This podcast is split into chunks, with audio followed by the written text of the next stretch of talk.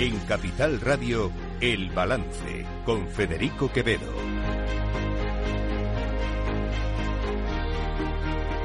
Señoras y señores, buenas noches, bienvenidos este viernes 12 de enero de 2023. Son las 8, una hora menos en las Islas Canarias. Escuchan la sintonía de Capital Radio. Les invito a que nos acompañen desde ahora y hasta las 10 de la noche aquí en El Balance, donde les vamos a contar toda la actualidad de esta jornada, además de analizar todo lo que ha venido pasando a lo largo de a lo largo de estos siete días, a lo largo de esta, perdón, de estos cinco días de esta semana informativa, eh, que seguramente eh, será una semana informativa que vamos a recordar durante mucho tiempo, porque, eh, en fin, han pasado cosas, han pasado cosas verdaderamente sorprendentes,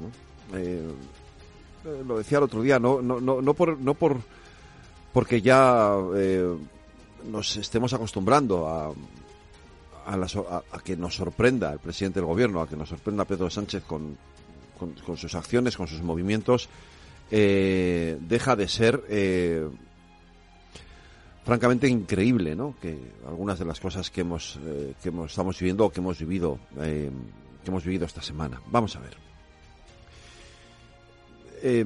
fíjense, ayer creo que lo conté ayer, ayer alguien del Partido Socialista me decía, una persona destacada del Partido Socialista me contaba que en las horas previas a las votaciones de los decretos eh, le preguntaron o le dijeron a Pedro Sánchez por qué no por qué no intentamos negociar con el PP lo que propone tampoco es tan descabellado y, lo, y podríamos ajustarlo no la respuesta de Pedro Sánchez fue al Partido Popular no le podemos dar una victoria luego seguir negociando con Junts y negociar lo que haga falta el, la negociación la llevó, el peso de la negociación la llevó Félix Bolaños y el resto del grupo parlamentario socialista no tenían absolutamente ni idea de lo que estaba ocurriendo, ¿no?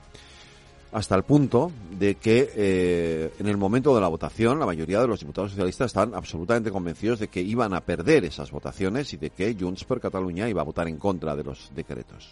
¿Cuál fue su sorpresa cuando los diputados de Junts no aparecieron en la votación, no votaron y por lo tanto los eh, con el caos que hubo en la votación, pero al final eh, cayó el decreto, que ya todos ustedes conocen, el famoso decreto de las medidas para reformar el subsidio de desempleo, pero se aprobaron los otros dos reales decretos que en principio iban a, haber sido rechazados en, en, esa sesión del que se celebró el pasado miércoles. Hemos hablado un poco de todo a lo largo de estos días, pero me quiero detener en un aspecto esencial. Y es más allá de la forma, más allá de la forma, que es eh, humillante en sí misma, ¿no? ese no quiero darle una victoria al PP, no podemos darle una victoria al PP. lo, lógico y lo razonable, eh, miren, fíjense que yo esta semana, con todo esto, eh, reconozco que se me han llevado un poco los demonios y, a lo mejor hasta he sido, si me apuran un poco, he ido un poco más allá en la vehemencia de lo que suelo ser habitual en mí voy a intentar hoy no hacerlo y ser lo más razonable y lo más moderado posible, ¿no? Pero, pero claro, eh, yo no, era capaz de entender por qué, por qué era tan difícil eh, intentar cerrar un acuerdo con el Partido Popular. Como les digo, les digo lo que proponía no era en fin, era, bastante razonable, ¿no? incluso desde un punto de vista económico no suponía ningún tipo, no suponía para el gobierno, no suponía para el Estado ningún desembolso adicional especialmente grave, ¿no? O grande.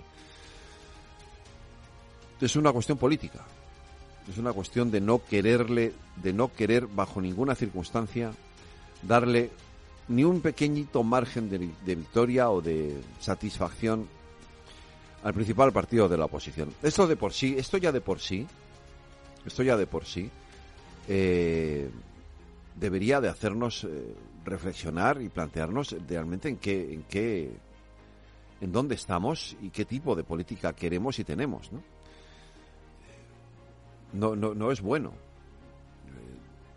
De hecho, es justo lo contrario. Es muy malo que desde desde el gobierno, desde la presidencia del gobierno, se hagan las cosas, se tomen las decisiones sobre la base de evitar o de poner ese muro que fue lo que hizo en su día el presidente del gobierno en el debate de investidura, poner ese muro para evitar el contacto, la relación, el diálogo, el consenso con quien hasta ahora durante estos cuarenta y muchos años de democracia siempre había habido diálogo, consenso, acuerdo, pacto en las materias esenciales. Luego, en, en una primera instancia, digamos, este es eh, eh, uno de los asuntos que yo quería destacar, uno de los cuatro aspectos que quiero destacar hoy, porque me parece que es especialmente grave. El segundo tiene que ver, el tercero y el cuarto tienen que ver con una de las cuestiones que se negociaron y que me parece especialmente grave. Me refiero a ese acuerdo, a esa parte del acuerdo que tiene que ver con la delegación de las competencias de inmigración a la Generalitat de Cataluña. Fíjense que ni siquiera Esquerra Republicana sabía que esto iba a ocurrir. Esquerra Republicana es quien gobierna en Cataluña. Eh, un gobierno de Pere Aragonés, que es de, de solo, solitario Esquerra Republicana, que es el gobierno que va a recibir unas competencias que realmente no quiere. Esto también tiene su, tiene su lectura. ¿eh? Esquerra no quiere esas competencias. Porque en contra de lo que incluso algún contertulio ha llegado a decir estos días aquí en, este programa, yo no creo que Esquerra sea un partido xenófobo o racista. Tampoco creo que lo sea el PNV. Pero sí lo es Junts per Cataluña. Y este es el kit de la cuestión. En primer lugar, lo que se pacta, lo que se negocia, eh, supone eh, un paso más en lo que ya estamos viviendo desde el, debate de la investidura, que es la degradación del Estado de Derecho. ¿Por qué? Pues básicamente porque las competencias de, de inmigración es una competencia estatal, que además está reconocida así por el propio Tribunal Constitucional, que de hecho en su sentencia, porque esto no es nuevo, en su sentencia sobre el Estatut de Cataluña ya dijo, ya dijo que lo máximo que se puede ceder en competencias a las comunidades autónomas en materia de inmigración son las cuestiones sociales, es decir, la asistencia. La asistencia, nunca el control de fronteras, nunca el control de interior, por decirlo de una forma, sobre la inmigración. Bueno, eh, esto es lo que ha conseguido Junts per Catalunya. Un nuevo, un nuevo capítulo en, el, la destrucción, la degradación del Estado de Derecho. Porque el gobierno le va a ceder esa competencia completa. Luego estará el debate de a qué fronteras nos referimos. ¿Dónde está la frontera? ¿Con Francia? ¿Con Aragón? con Valencia, con la comunidad valenciana. ¿A dónde van a ir esos inmigrantes que Junts per Catalunya quiere, de los Junts per Catalunya quiere deshacerse? La segunda cuestión es el por qué. Y el por qué tiene que ver con la propia competencia que tiene Junts per Catalunya en Cataluña, con un partido de la de extrema derecha catalana, eh, que eh, le está haciendo una competencia importante en algunos ayuntamientos, entre ellos eh, Ripoll, que es un ayuntamiento importante en la comunidad valenciana, donde gobierna Alianza Catalana, que es un partido eh, netamente racista y xenófobo. Bueno, esta es la parte, digamos, si me apuran, eh, voy a la tercera cuestión, la parte más importante de esto, y es que implica de hecho, la renuncia del Partido Socialista a una de sus banderas más importantes. Y esto es algo que tanto los militantes como los dirigentes del Partido Socialista deberían de interiorizar y reflexionar sobre ello. Esta mañana, el presidente de la Junta de Castilla-La Mancha, Emiliano García Paje, decía algo que tiene mucho sentido. ¿Qué estaría diciendo el Partido Socialista si esta cesión de la competencia de inmigración se la estuviera cediendo el Partido Popular a Vox? Pongamos, por ejemplo, que Vox gobernara en una comunidad autónoma, en Cantabria, por poner un ejemplo, ¿eh? no, no, les quiero, no les deseo ningún mal a los cántabros. Sí, sí, para mí que Vox gobernara Cantabria sería desearles el mal a los cántabros, pero bueno, bien, Vox no gobierna en Cantabria, gobierna el PP. Supongamos que Vox gobernara en Cantabria y le cedieran la competencia de... ¿Qué no estarían diciendo en el Partido Socialista? ¿Qué no estarían diciendo? Si se le cediera a Vox la competencia de inmigración con el mismo discurso con el que ahora mismo se le está cediendo la competencia de inmigración a Junts per Catalunya. Porque esto es lo grave del asunto. El Partido Socialista renuncia a una bandera, la bandera de la solidaridad, la bandera del respeto, la bandera de la integración, en fin, todas esas banderas de las que ha hecho gala durante todo este tiempo, durante toda su historia el Partido Socialista, renuncia a ellas a cambio, a cambio de no haber querido negociar con otros esos decretos, a cambio de darle a Junts lo que quería. Fíjense que ayer le preguntaban a Jordi Turul cómo se había producido la negociación y le decía, no, yo, nosotros empezamos a negociar y como vimos que nos iban dando todo lo que pedíamos, pues fuimos pidiendo más. Qué tremendo, ¿no? Qué triste. Qué terrible. Qué hasta desagradable, si me apuran. A mí no me gustaría, yo, yo, de verdad, estar en el papel de, del ministro de la presidencia o de Santos Cerdán, con perdón por la expresión, pero bajándome los pantalones de esa manera tan dramática. Qué desagradable, de verdad, qué espanto. Renunciando a mis principios más elementales. Es que, insisto, se lo quiero decir especialmente a los militantes y a los dirigentes del Partido Socialista, renunciando a sus principios más elementales los que forman el ADN del Partido Socialista, los que son parte de su historia, parte de su biografía, parte de su lucha,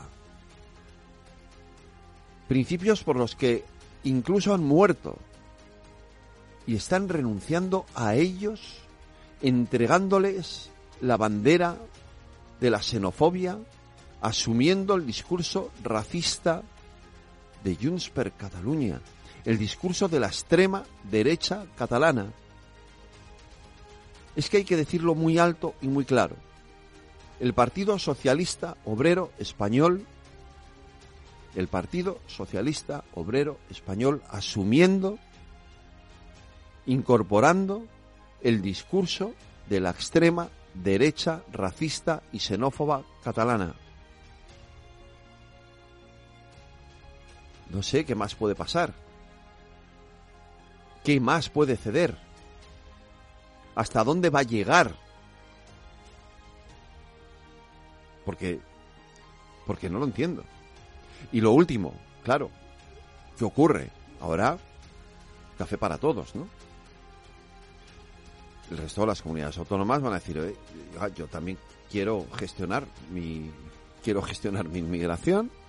Yo no estoy dispuesto a, ser la moneda de cambio de nadie. Y si Cataluña va a gestionar la inmigración, yo también. Ya lo está diciendo el País Vasco. Poco tardarán el resto de las comunidades autónomas en decir, cuidado, a mí también me interesa. Entre otras cosas porque lo que no quiero es el receptor de todos esos inmigrantes a los que Junts per Cataluña quiere sacar a patadas de Cataluña, bien porque son multirecientes, bien porque no hablan catalán, bien simplemente porque, porque, en fin, porque son racistas y ya está. Y no, son, no tienen ADN, no tienen ocho apellidos catalanes. Es que esto es lo tremendo, ¿eh? Es que yo no sé si ustedes son conscientes, yo no sé si en el Partido Socialista son conscientes del paso tan brutal, de la renuncia tan brutal que ha hecho Pedro Sánchez a los principios y valores esenciales del Partido Socialista, insisto. Es que esto es lo más dramático de todo. ¿Ahora qué? Pues ahora, ahora seguir viendo hasta dónde es capaz de llegar, porque eh, aquí ya lo que nos planteamos todos es cuál va a ser la siguiente, qué es lo que va a ceder, qué es lo que Pedro Sánchez está dispuesto a dar a cambio de siete votos, pero sobre todo a cambio de seguir construyendo ese muro que no hace otra cosa sino destruir la convivencia en nuestro país.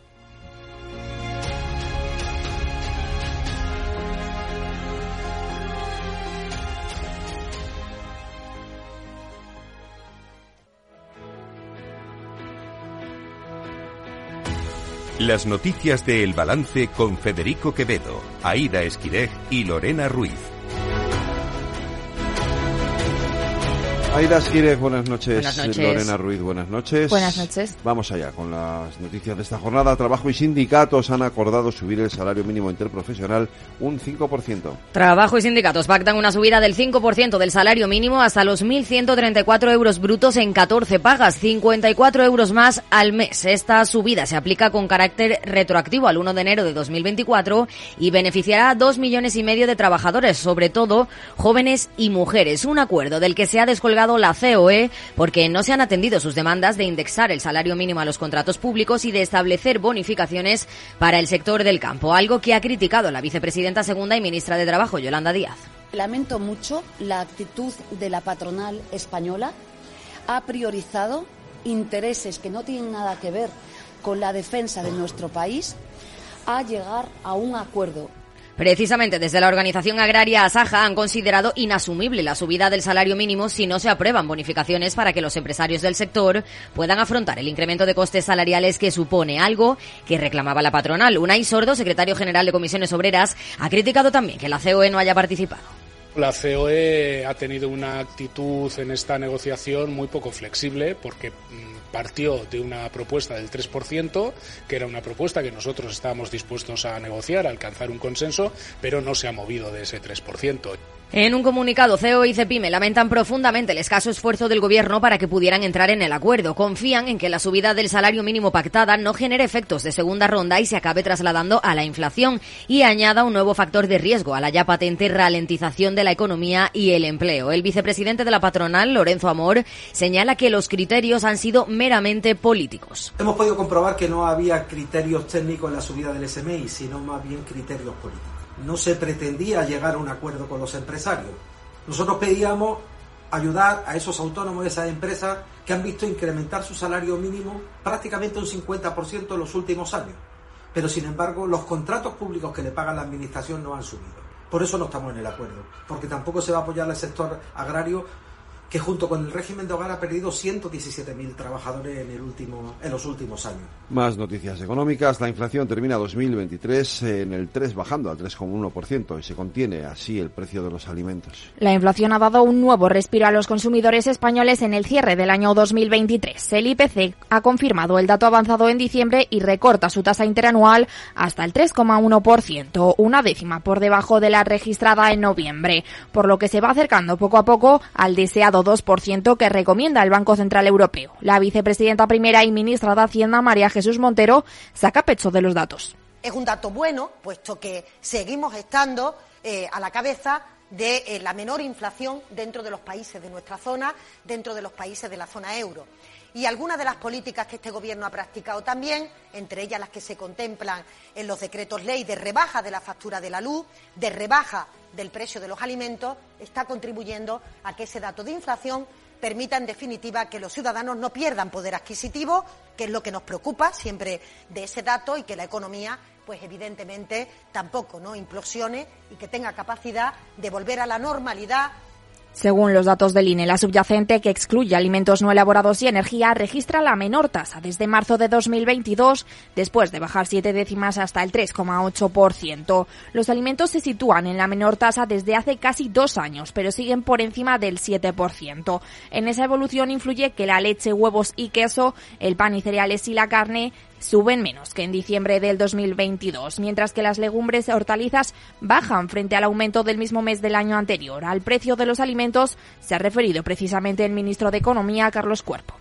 siguen estando en, eh, diríamos, en niveles elevados estas tasas de crecimiento del precio de los alimentos, pero están eh, moderándose y están bajando. Diríamos, ha bajado casi dos puntos con respecto al dato anterior. Hay que seguir avanzando, pero son, yo creo que son, como os decía, buenas noticias tanto para los consumidores, cuando vemos esta cifra agregada de inflación, que están pudiendo recuperar poco a poco ese poder adquisitivo que habían perdido, como también para nuestras empresas, que siguen siendo competitivas. Hasta un total de 162 productos han incrementado su precio este diciembre de 2022 y 2023. Los que más han subido el precio es el aceite de oliva, seguido del transporte marítimo de pasajeros, los paquetes turísticos nacionales, los zumos de frutas y vegetales y los productos de confitería. Sigue la polémica por la cesión de las competencias de inmigración a Cataluña. El ministro de Justicia y Presidencia, Félix Bolaños, ha limitado el acuerdo en materia de inmigración a una ley orgánica para delegar competencias a Cataluña y ha aclarado que esa ley deberá hacerse por el cauce constitucional. Además, preguntado sobre la posible expulsión de migrantes por parte de la Generalitat, Bolaños ha recordado que la política migratoria la marca Europa, por lo que asegura el traspaso de competencias debe estar dentro del Pacto de Migración y Asilo de la Unión Europea. La política migratoria es una política europea y por tanto las orientaciones vienen de Europa y a partir de ahí, pues quien ejerce la competencia es importante, pero tiene que ejercer la competencia dentro de las orientaciones que marca el Pacto de Migración Europeo y las orientaciones de la Comisión Europea. Y dentro de ese marco es en el que se despliega el pacto al que hemos llegado entre el Partido Socialista y Junts.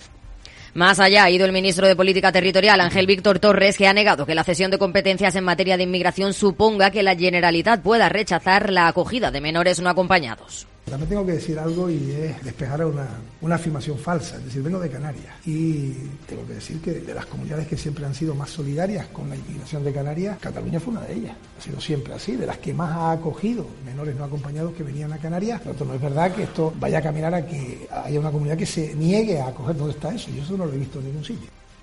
Por su parte, la consejera de presidencia de la Generalitat, Laura Vilagrá, ha asegurado que Bolaños le confirmó ayer que lo pactado no puede ser un traspaso porque la competencia es del Estado y ha señalado que tampoco hay ningún pacto en relación a una delegación de esas competencias. Por ello, ha dicho, es un pacto muy difuso. En Esquerra, la portavoz Raquel Sanz ha advertido de que asociar delincuencia e inmigración es muy peligroso y ha comparado las aspiraciones de Junts con las de Vox. Quan es fa una directa. Si hacemos una asociación directa entre delincuencia e inmigración, esta asociación de ideas es muy peligrosa. Al fin y al cabo es lo que hace Vox constantemente en el Parlamento de Cataluña. Perquè, de fet, és el que fa Vox constantment al Parlament de Catalunya. Esto ha levantado reproches entre Junts y Esquerra. Los de Puigdemont han acusado al gobierno de menospreciar la delegación integral de competencias en inmigración y recuerda que Esquerra ya votó en contra de este traspaso en el debate de política general. Más crítico con este traspaso ha sido el varón socialista Emiliano García Paje. El presidente castellano manchego ha asegurado que negociar con Junts la cesión de competencias no tiene nada de progresista. Pero ¿cómo voy a estar yo tranquilo, como español, en que alguien como Puigdemont tenga las competencias en emigración cuando él a mí me quiere considerar un extranjero? Me preocupa desde una perspectiva incluso progresista, porque si las competencias las pidiera vos, todo el mundo se rasgaría las vestiduras, pero las pide Puigdemont para lo mismo y eso no tiene nada de progresista, eso es exactamente reaccionario. Por su parte, el PP se ha vuelto a mostrar radicalmente en contra del traspaso de competencias migratorias. El portavoz Borja Semper ha asegurado que la política migratoria tiene que ser sensata y global en toda España y ha cargado contra el gobierno porque, a su juicio, estas cesiones no son fruto de la necesidad de mejorar políticas, sino que vienen motivadas por la necesidad de Pedro Sánchez. Si hay algunas políticas y algunas materias en las que no se puede hacer politiqueo, es esta. El señor Sánchez, hasta hace bien poco, calificaba a Junts como un partido xenófobo. De hecho, llegó a decir que el señor Torra era el Le Español. Y hoy nos desayunamos con la noticia de que el Partido Socialista y Sánchez concede las materias de inmigración a ese partido o fruto de un acuerdo con ese partido al que llama xenófobo. Esto es un disparate y esto no redunda y no va en beneficio de una mejor política de inmigración, todos lo sabemos. Esto es fruto no de la necesidad de mejorar las políticas, sino de la necesidad de Pedro Sánchez. El portavoz parlamentario del PP, Miguel Tellado, ha calificado las cesiones de un error garrafal y ha llamado al gobierno a recapacitar. La Fiscalía de la Audiencia Nacional ha abierto una investigación por la piñata de Pedro Sánchez. Una investigación que llega antes de ante la denuncia del PSOE por los hechos ocurridos en la concentración de la pasada Nochevieja, donde se golpeó a un muñeco que simulaba al presidente del gobierno. Recordemos que en la denuncia los socialistas apuntan a un posible delito de incitación al odio por ideología política, argumentando que el PSOE fue perseguido durante la dictadura franquista y la guerra civil. Además, incluyen otros posibles delitos como incitación a la violencia y magnicidio, injurias contra la autoridad en ejercicio de su cargo, amenazas graves al gobierno, al presidente y al PSOE, delito de manifestación ilícita y desórdenes públicos. También consideran que podría haberse cometido un delito de financiación ilegal por parte de Vox, porque a su juicio se han producido acciones coordinadas que conllevan la obtención de fondos económicos. Y en los mercados, Aida Esquire. El IBEX 35 despide este viernes con signo positivo, subiendo un 0,9%, aunque se queda a las puertas de recuperar los 10.100 puntos en una sesión en la que ha comenzado la temporada de presentación de resultados en Wall Street. En una semana, además, marcada por el desplome de Grifols, que hoy ha vuelto a desplomarse en el selectivo español más de un 10%, mientras que Endesa, Inditex, Redella o Indra han sido de los que más han subido. Fuera de nuestro país, destaca el hundimiento de Burberry tras advertir sobre sus resultados el resto de plazas europeas también han subido con moderación.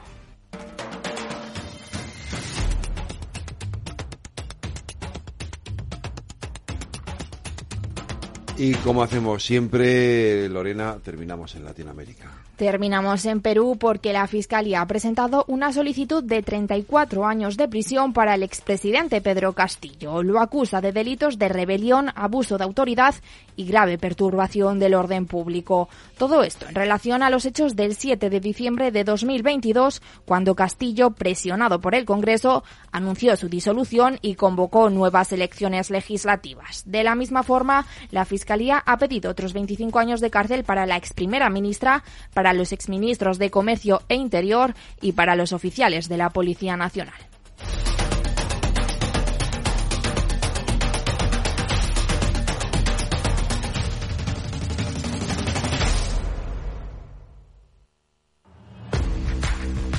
Oye, pensando cómo ahorrar en momentos como este, con los precios por las nubes. Y todavía no conoces XTB, una nueva forma de invertir pensada para todos. Desde solo 5 euros y cero comisiones hasta 100.000 euros al mes para invertir en acciones y ETFs. Con XTB tu dinero está depositado en bancos españoles y tu broker es uno de los más respetados del mundo, regulado por la CNMV y los principales organismos internacionales.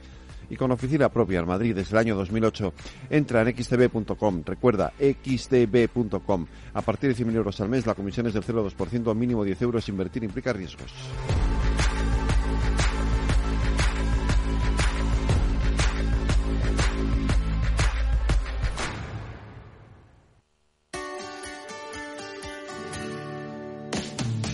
Todos los viernes a la una de la tarde en Capital Radio tienes una cita con Humanos en la Oficina, el programa de radio más divertido y de mayor influencia en el mundo del capital humano, donde las empresas y organizaciones dan voz al talento que trabaja día a día en la oficina. Un formato pionero creado por el galardonado speaker internacional Miguel Ángel Pérez Laguna.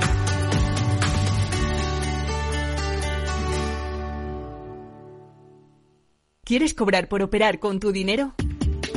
Con DarwinX es posible y funciona así. Operas un universo de más de 1.500 instrumentos financieros en condiciones competitivas, con nuestro broker o a través de Interactive Brokers. Y aquí viene lo bueno. Mientras operas, construyes tu track record para nuestra gestora que te paga por tu éxito. Llevamos más de 10 años impulsando el talento. Hemos atraído más de 95 millones de dólares de capital inversor y pagamos a nuestros mejores traders cientos de miles de euros al año en comisiones de éxito. Darwinex, donde no pagas de más y cuanto mejor operas, más cobras. ¿A qué esperas?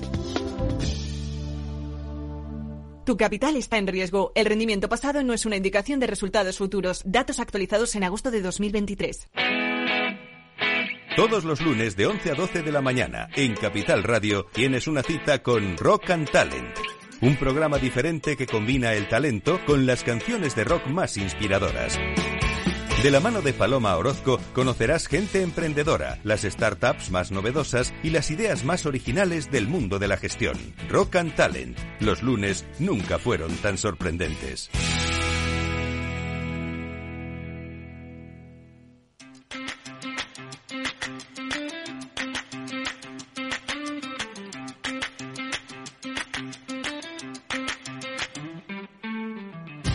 Cajón Desastre, la sección cultural y de entretenimiento de El Balance, con Selena Niedbala.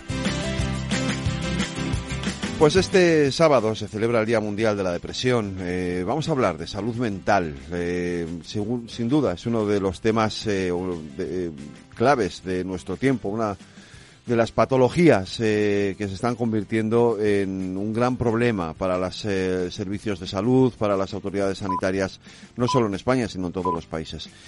Así que de la mano de Selena Niezbala vamos a abordar este asunto en nuestro cajón desastre. Los viernes, en el balance, dedicamos tiempo a la cultura, el deporte, la solidaridad, los temas sociales, todo lo que nos dejamos en el tintero los demás días de la semana tiene cabida en nuestro cajón desastre. Cada año se diagnostican en España unos 44.000 eh, casos de depresión crónica. Este sábado, en honor al Día Mundial contra la Depresión, queremos abordar la salud mental y cómo se trabaja en ella de la mano del doctor Manuel Martín, presidente de la Sociedad Española de Psiquiatría y Salud Mental. Muy buenas noches. Buenas noches. Bueno, doctor, se empieza a hablar y a debatir de la salud mental, sobre todo entre los más jóvenes, también en las sillas eh, del Congreso, pero poco. 44.000 nuevos casos diagnosticados de depresión crónica. Son muchísimos. Eh, ¿Qué es exactamente? Cuéntenos, ¿existen personas depresivas de nacimiento? Bueno, hay que, hay que distinguir eh, varios conceptos. Primero, el hecho de si las personas nacen ya con una eh, digamos, predisposición a tener o no depresión. Y en ese sentido, la depresión eh, ocurre en relación con una serie de factores de riesgo. Uno de ellos es de tipo familiar, pero no es el único. También hay otros muchos factores. Por ejemplo, la depresión se relaciona con el sexo, es más frecuente en mujeres, también se relaciona con la aparición de circunstancias vitales, ¿no? Algunas muy concretas, como por ejemplo eh, situaciones de abuso o también situaciones de, desventaja social eh, o de desigualdad, eh, etcétera. Es decir, es una es una entidad compleja, ¿no? En la cual hay una serie de factores de riesgo y otros protectores. En este caso, pues efectivamente, una vez que la enfermedad aparece, de nuevo, pues también la evolución es distinta. En la mayoría de los casos, la evolución es satisfactoria, pero hay un porcentaje de, de casos en los que la evolución no es la esperable. Y por lo tanto aparece esta idea de, eh, de, la, de la depresión eh, bueno persistente o de la depresión eh, que también se llama resistente al tratamiento ¿no? quiero decir que cuando una depresión es permanente el, el primer objetivo es ver si efectivamente si está tratada adecuadamente no pues es decir puede puede ser persistente pero en la medida en que no se ha tratado correctamente y en los casos en que sí ha sido tratado correctamente, pues efectivamente, incluso así puede haber casos, también hay una serie de factores a su vez, ¿no? Que, bueno, pues que pueden hacer que, que aparezca ese tipo de depresión que, que se llama crónica o persistente por la falta, ¿no? A, a un tratamiento eh, adecuado que se haya podido instaurar. Claro, aquí entiendo que lo que sería la genética, pues se juega un papel clave. La mayor parte de los trastornos mentales eh, se detectan antes de los 25 años. ¿Cuáles suelen ser los más frecuentes, doctor? Bueno, esto es una realidad sobre todo para lo que se llaman trastornos mentales graves, es decir, por ejemplo, eh, la esquizofrenia, también aparece eh, relativamente pronto eh, el trastorno bipolar, también, por ejemplo, todos los trastornos del neurodesarrollo, el trastorno, por supuesto, por déficit de atención, también es un trastorno típicamente de inicio infantil, aunque permanece en el adulto, y todo ello, bueno, pues eh, hace que efectivamente, y de ahí la importancia, ¿no? Por ejemplo, de la, de la intervención precoz y de, y de la, de la psiquiatría infantil, ¿no? Para prevenir y tratar adecuadamente estos trastornos. Pero en el caso de la depresión, la edad de inicio no es tan eh, precoz en general, aunque puede haber formas de inicio muy temprano, pero en general la, la, la edad más frecuente es más tarde. A partir de la tercera década de la vida es cuando la, tasa empieza a crecer y llega a un pico en torno a los 50 años, ¿eh? por así decirlo. Luego eh, hay una fase de meseta y de nuevo en la las edades más avanzadas vuelve a crecer la, incidencia de los trastornos depresivos. Eh, fíjese, eh, a lo mejor alguien que nos está escuchando, seguramente alguien, de hecho, eh, ha pasado por un periodo de depresión o un periodo depresivo, vamos a decir, a lo largo de su vida, incluso personas muy jóvenes. normalmente este tipo de personas suelen tener recaídas. ¿A qué me refiero? ¿Es común tener más de una depresión a lo largo de tu vida? Mm, bueno, es cierto que la, depresión es un trastorno que tiene una tendencia a la recurrencia y de hecho eh, una buena práctica es que a partir de si la persona ha tenido eh, más de dos episodios depresivos, pues es interesante plantear un tratamiento de mantenimiento, eh, precisamente para evitar estas recaídas.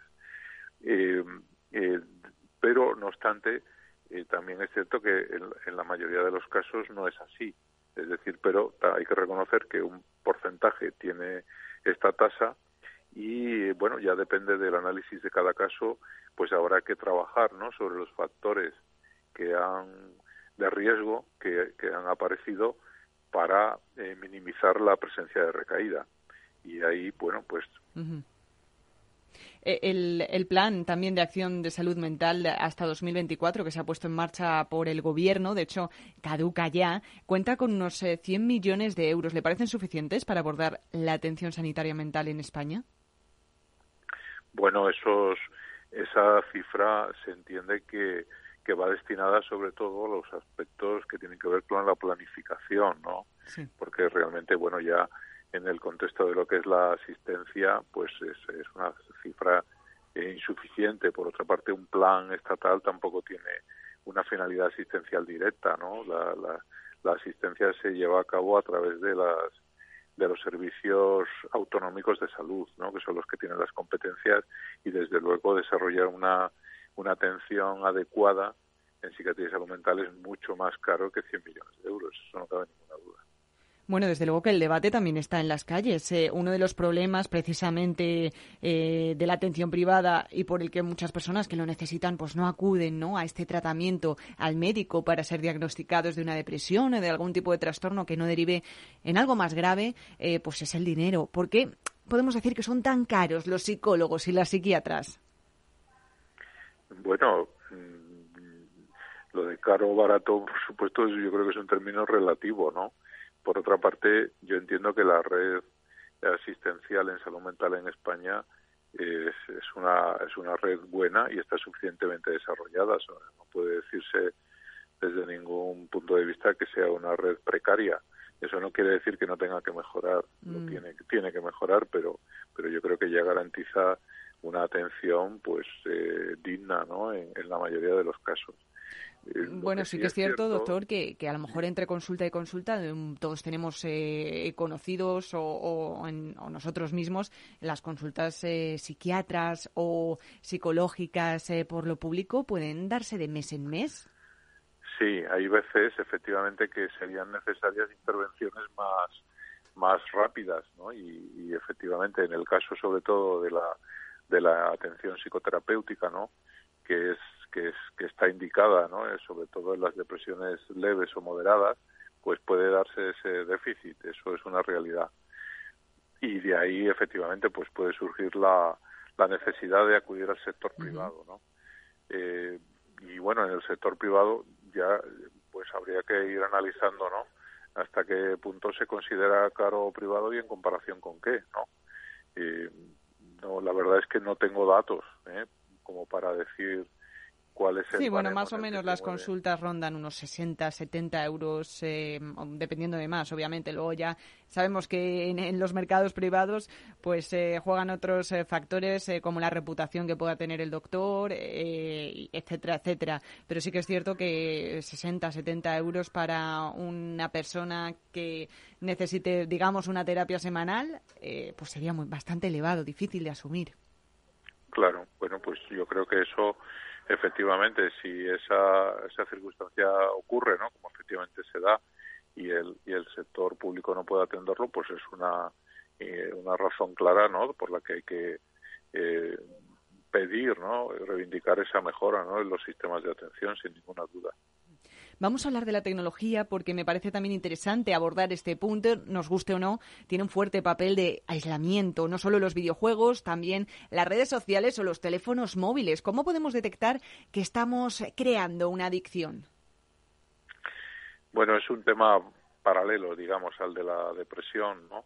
Mm, quizás solamente en casos extremos, ¿no? De una utilización excesiva y ya efectivamente dentro del fenómeno adictivo pues puede considerarse eh, bueno, pues un factor de riesgo para la aparición de depresión. Eh, eh, ¿Cuándo se puede detectar? Bueno, el, dato clave es cuando la persona no puede desarrollar su actividad normal a causa de la utilización de estos dispositivos. Es decir, cuando el consumo interfiere con las actividades normales, ¿no? Con la funcionalidad normal de la persona y ahí pues ese es un criterio claro. Y luego por otra parte está el correlato psicológico, ¿no? De la persona que que siente que no puede vivir, ¿no? Que tiene una necesidad, ¿no?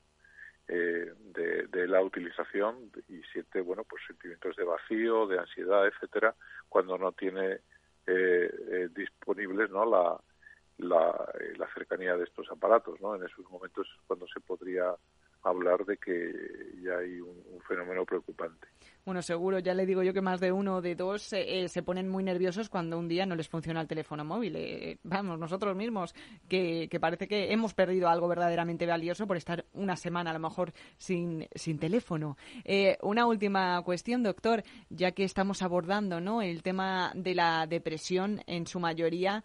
Em, con este sábado que se celebra el Día Mundial contra la Depresión, eh, ¿cómo podemos intentar introducir hábitos eh, que pues nos ayuden a evitar una situación así, desde la alimentación hasta el deporte?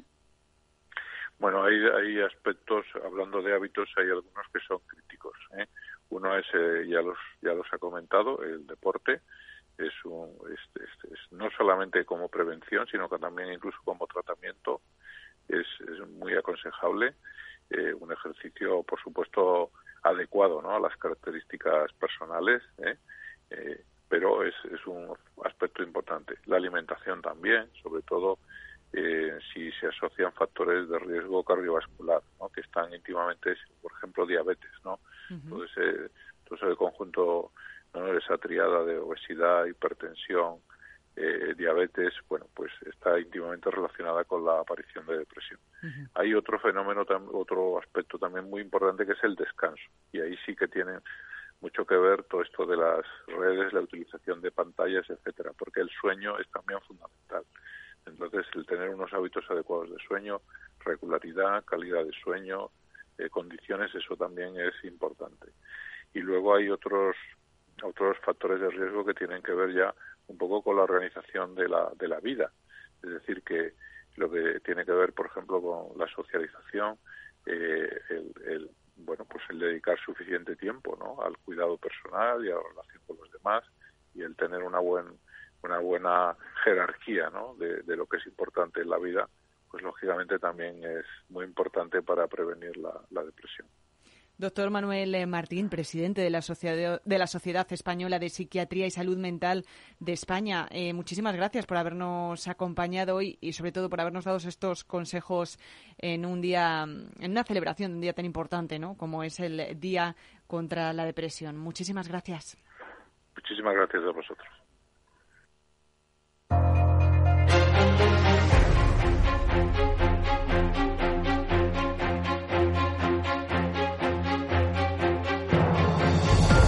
Cada viernes, Aida Esquirej y Lorena Ruiz nos acercan lo más destacado de la semana económica en el balance de la economía. Aida Esquire, buenas noches. Buenas noches. Lorena Ruiz, buenas noches. Buenas Eh, noches. por segunda vez os saludo. Y hoy vamos adelante con los titulares económicos de la jornada. El Gobierno saca adelante el decreto de medidas anticrisis que incluye la reducción del IVA de alimentos, extender la bonificación del transporte público, mantener los descuentos fiscales en la energía y revalorizar las pensiones contributivas al 3,8%. Consigue sacarlo adelante tras llegar a un acuerdo con Junts que incluye, entre otras medidas, una reforma de la ley de sociedades de capital para forzar el regreso inmediato de las empresas que se fueron de Cataluña. La intención es que las sedes de las empresas vuelvan al lugar donde realizan mayoritariamente su actividad.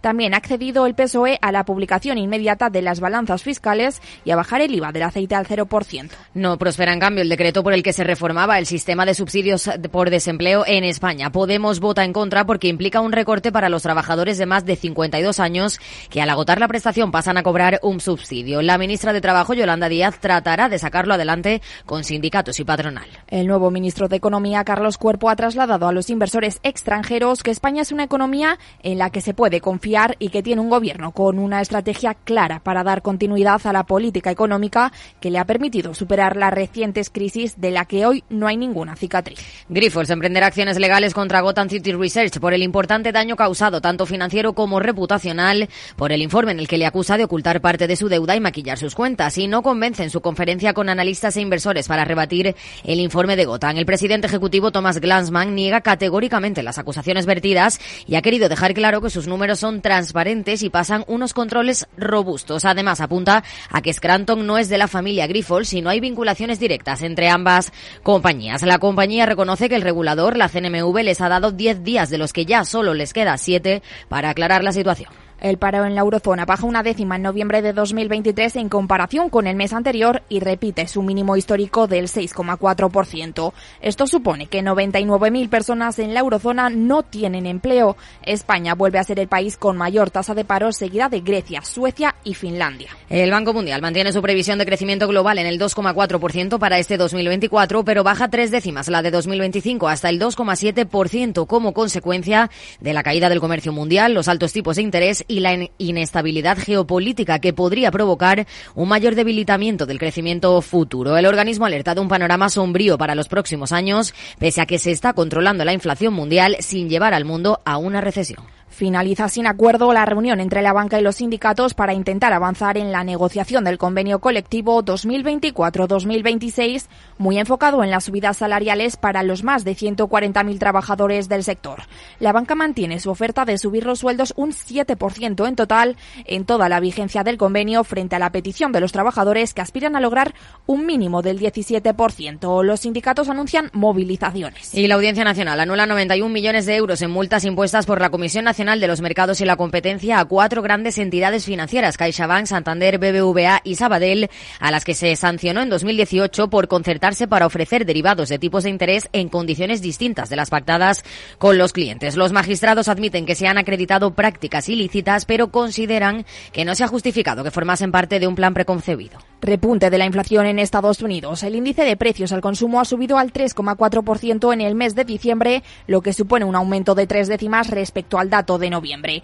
Una lectura que se sitúa por encima de las previsiones del consenso que anticipaban un alza de hasta el 3,2%. La buena noticia, aunque discreta, llega por el lado de la inflación subyacente que se reduce una décima hasta el 3,9% interanual. Y en plenas tensiones geopolíticas, los metales preciosos son una forma bastante segura para invertir a largo plazo. Hoy, en el balance de la economía, nos detenemos para analizar la inversión del oro y los demás metales preciosos. Estamos inmersos en una situación geopolítica, geoeconómica complicada en la que sucesos como la guerra de Ucrania o la de Israel tienen muchos daños colaterales, entre ellos querer invertir para sufrir lo menos posible con caídas de ciertos mercados. Una de las formas en las que mejor se invierte a largo plazo es a través de los metales preciosos. Hablamos con Ramón Martul, director ejecutivo de StoneX Europe. ¿Qué tal? Buenas tardes. Hola, muy buenas tardes. Bueno, ante la situación actual, ¿cómo se comporta la adquisición de metales? Porque es una de las mejores formas de invertir. Pues exactamente como decías, eh, estamos muy influenciados por situaciones económicas y geopolíticas. Eh, en estos momentos, tanto la oferta como la demanda de metales preciosos eh, se ven afectados tanto por esto, además como la inflación y la fluctuación monetaria y diferentes acontecimientos que, que vemos. Ahora mismo vemos una fuerte demanda debido a todos estos puntos. ¿no? Y bueno, ¿es mejor eh, opción que invertir en otros productos? Pues eso depende mucho del perfil inversor. Eh, no hay una respuesta adecuada para decir si es mejor o es peor. Depende de los objetivos de la inversión y de la tolerancia al riesgo que tengamos. Eh, los metales preciosos los, los utilizamos como una valiosa herramienta de diversificación. Es una cartera. pero el que sea mejor o sea peor, peor producto depende del perfil inversor de cada uno. ¿Y cuál es el metal precioso más demandado para esta inversión? El oro, por tradición, eh, es el metal precioso más demandado. Tiene importancia histórica diferente, tiene una percepción de reserva de valor que el resto de metales preciosos no, no tienen. La plata ocupa el segundo lugar y va seguido muy cerquita del platino y del paladio. Eh, hay un curioso dato, si hablamos del paladio, del platino, que parece que es el metal precioso por excelencia, eh, realmente no es ni siquiera el más caro de los cuatro, ¿no? que está, está por detrás del, del paladio. Pero cuando hablamos de, de productos de inversión, el oro es el rey. ¿Y qué rentabilidad tienen estos productos?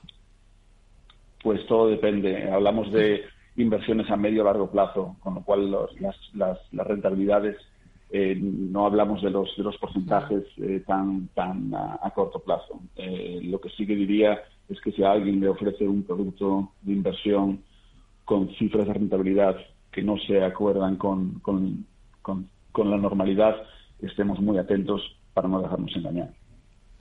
Y bueno, además de como inversión, los metales preciosos sirven también en el sector de la salud, también en el automovilístico. ¿Cómo se ve afectado este tema por el contexto actual? Cuando hablamos del, del, del oro, sobre todo, eh, el, el oro es un, es un metal que, que se usó mucho más en procesos industriales en el pasado que se utiliza hoy. La inversión, tanto en la salud como en la automoción, pues ha ayudado a encontrar productos sustitutos. El resto de metales preciosos blancos que le llamamos, como la plata, el paladio y el, y el platino, sí que tienen una, un uso industrial mucho, mucho mayor que el, que el uso inversor. Y bueno, se sabe qué va a pasar con el sector eh, después de que acabe el contexto de guerra, si es que acaba en algún momento. Bueno, eh, tenemos eh, la, la ventaja de que, de que cuan- cuando, le preguntas a una persona, cada uno tiene su manera de, de- interpretar los, eh, los datos. Lo que sí que es verdad es que eh, si hablamos con los analistas, eh, vemos una- un soporte por- del oro, sobre todo por encima de 2.000 dólares, muy, muy fuerte, lo que nos, nos pronostica un, un excelente capítulo para el, para el oro en los próximos, en los próximos años, dependiente de, diferentes eventos que puedan pasar. Y bueno, mm, para alguien que quiera empezar a invertir en este sector, ¿cuáles serían los primeros pasos? Investigar, investigar, investigar, y después de que hayas investigado todo, investigas un poquito más. Eh, tienes, que, eh, tienes que saber muy bien en qué mercado te vas a, te vas a meter. La clave para una inversión segura en metales preciosos es, eh, es esa investigación exhaustiva, esa diversificación de la, de la cartera, mantenerse actualizado sobre las tendencias del mercado, buscar asesoramiento en profesionales financieros.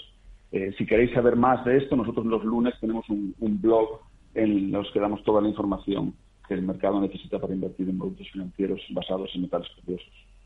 No sé si nos puedes adelantar algunas claves para una inversión segura, aparte de la que ya has dicho. Ah, algunas claves.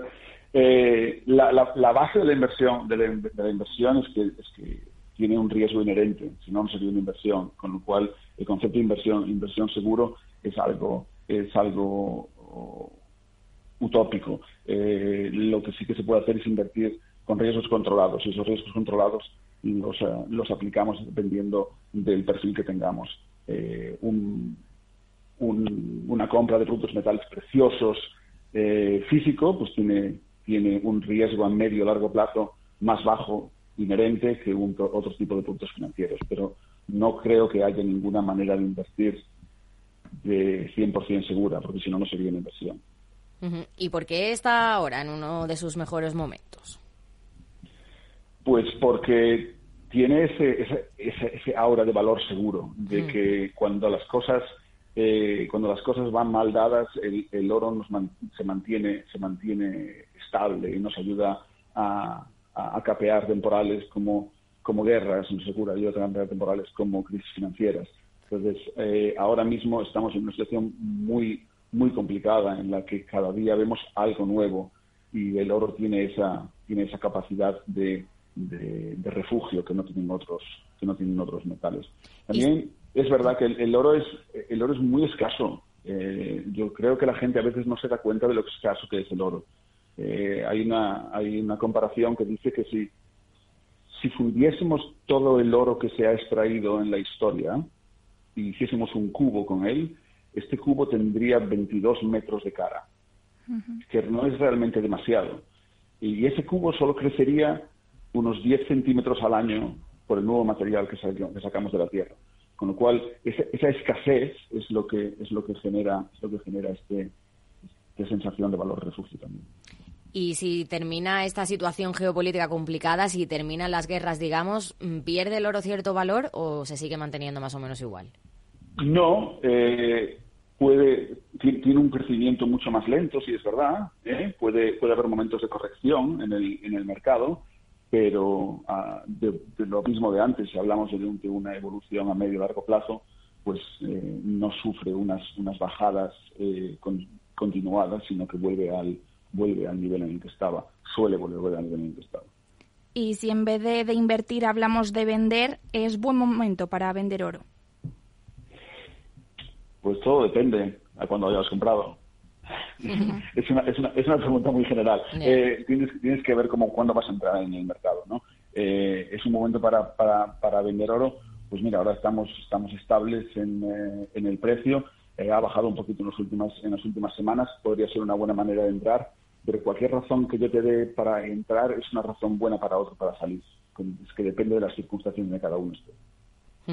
Habéis elaborado una lista con algunos mitos y conceptos erróneos para mm, que no nos la den a la hora de invertir en metales preciosos. No sé si nos puedes contar un poco. Yo creo que sobre todo, sobre todo nos basamos en el hecho de que nadie, nadie de duros a peseta y no hay milagros en, la inversión. Eh, a nosotros nos preocupa, eh, nos preocupa que, a la gente, que a la gente la engañen a la hora de invertir. Eh, nos interesa, nos interesa que nuestros clientes eh, tomen decisiones adecuadas y que tomen decisiones basadas en, datos reales. Entonces, pues una, yo creo que la, la, principal es si alguien te ofrece rentabilidades increíbles, es que, es que simplemente no existen y que tengas mucho cuidado cuando te metas. Hay gente que puede pensar que el oro y la plata son inversiones obsoletas. ¿Qué le dirías a estas personas? Pues muy respetable. Eh, la opinión. Yo, yo creo que, en, una, cartera de inversión equilibrada, tanto el oro como la plata eh, son, eh, son necesarios. Y si no son necesarios físicamente hablando, sí que estás hablando de, incluir empresas que se dedican a estos mercados porque a la larga te van a dar una, una, estabilidad necesaria. Sí que es verdad que tanto el oro como la plata, las rentabilidades a corto plazo son mucho más bajas que en otros. No es que sea obsoleto, sino que a lo mejor estamos en un mundo en el que esperamos unos resultados eh, muy altos muy pronto, muy rápido. Y el oro y la plata pues son productos de inversión que dan resultados a la larga o al medio plazo. Luego igual a los inversores también les puede echar un poco para atrás el hecho de que piensen que, hay que almacenar los metales preciosos en algún lado. ¿Qué consejos les darías o qué pueden hacer con esos metales preciosos? Pues hay muchas maneras. Puede, se puede, sí que es verdad que la tradicional es comprar eh, metales eh, tanto en forma de moneda o en forma de barra eh, y almacenarlos uno mismo. Hay, hay servicios de almacenaje externos eh, eh, en todas las ciudades en los que puedes almacenar tu, metal. También puedes tener productos financieros que, están basados en el oro y en la plata o en otros metales preciosos en los que tú participas de la evolución del precio del, del subyacente, pero no tienes por qué tener el material físico debajo del colchón, por decirlo de alguna manera. Y cuando hablamos de, inversión en oro, por ejemplo, eh, pues ha habido épocas, ¿no? Con la crisis financiera y demás, que la gente iba, pues, a, los míticos compro oro, va a empeñar sus joyas y tal. También se considera una inversión, ¿no? Sí, eh, es, la, parte más más, ah, más, cruda de la, de la, de la vida, ¿no? Cuando cuando cuando pasan estas cosas y tienes que eh, tienes que ir a, vender las, los recuerdos eh, es una parte del mercado sin duda. Es, como, como, como, cualquier otra, como cualquier otra cosa. Pero sí que, sí que durante la crisis, sobre todo la crisis de 2008, que duró hasta el 2010, 2011, sí que veíamos eh, esas, ese tipo de, negocios eh, aparecer de golpe en, muchos barrios españoles. Pues Ramón Martul, director ejecutivo de Stonex Europe, muchas gracias por atender la llamada del balance de la economía de Capital Radio. Muchas gracias a vosotros. Muchas gracias, adiós. Hasta luego. Capital Radio.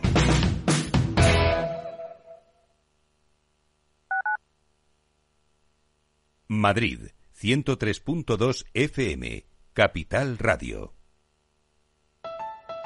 Escucha cada jueves, a partir de las 11 de la noche, en Líderes Globales, las entrevistas que Raúl Castro nos trae desde Florida personas inspiradoras de habla hispana que han destacado en sus actividades más allá de nuestras fronteras y que nos dejan sus enseñanzas y aprendizajes desde el punto de vista más personal. Líderes Globales, con Raúl Castro en Capital Radio. Capital Radio, 10 años contigo.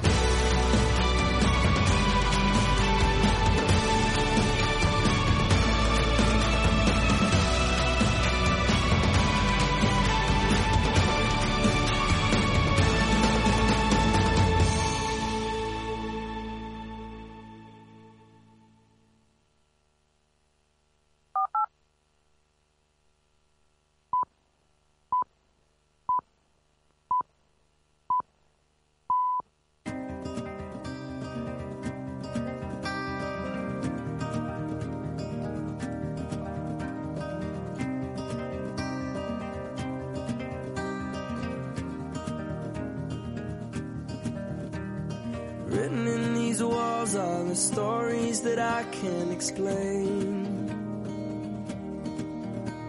I leave my heart open, but it stays right here empty for days. Las nueve de la noche, una hora menos en las Islas Canarias, en la sintonía de Capital Radio. Llega nuestro tiempo de análisis, de tertulia, de reflexión. Qué chulo esto, Aida, Lorena. Es. Zayn Malik, que cumplió 31 añitos y Ujú. bueno, trabajaba, tocaba en One Direction. En One Direction, pues con la Así música de One Direction, con este, ¿cómo es este, este tema? ¿Cómo se llama? It's My Life, ¿no? Así, ¿no? The Esto, la Story of story My of, the Life. story of my life. Vamos a contar los temas de la tertulia. Hola, tertuliana. Semana movidita donde las haya, pero por fin es viernes.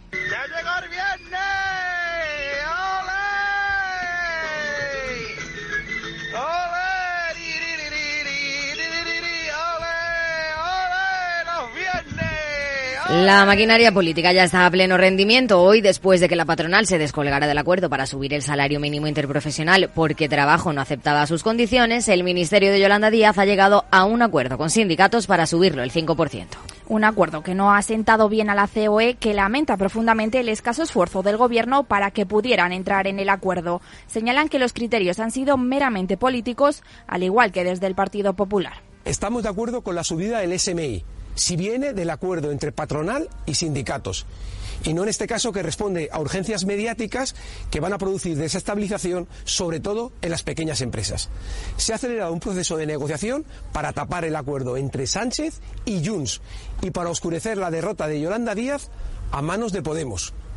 No se debe imponer lo que se ha de cobrar a aquellos que lo deben pagar.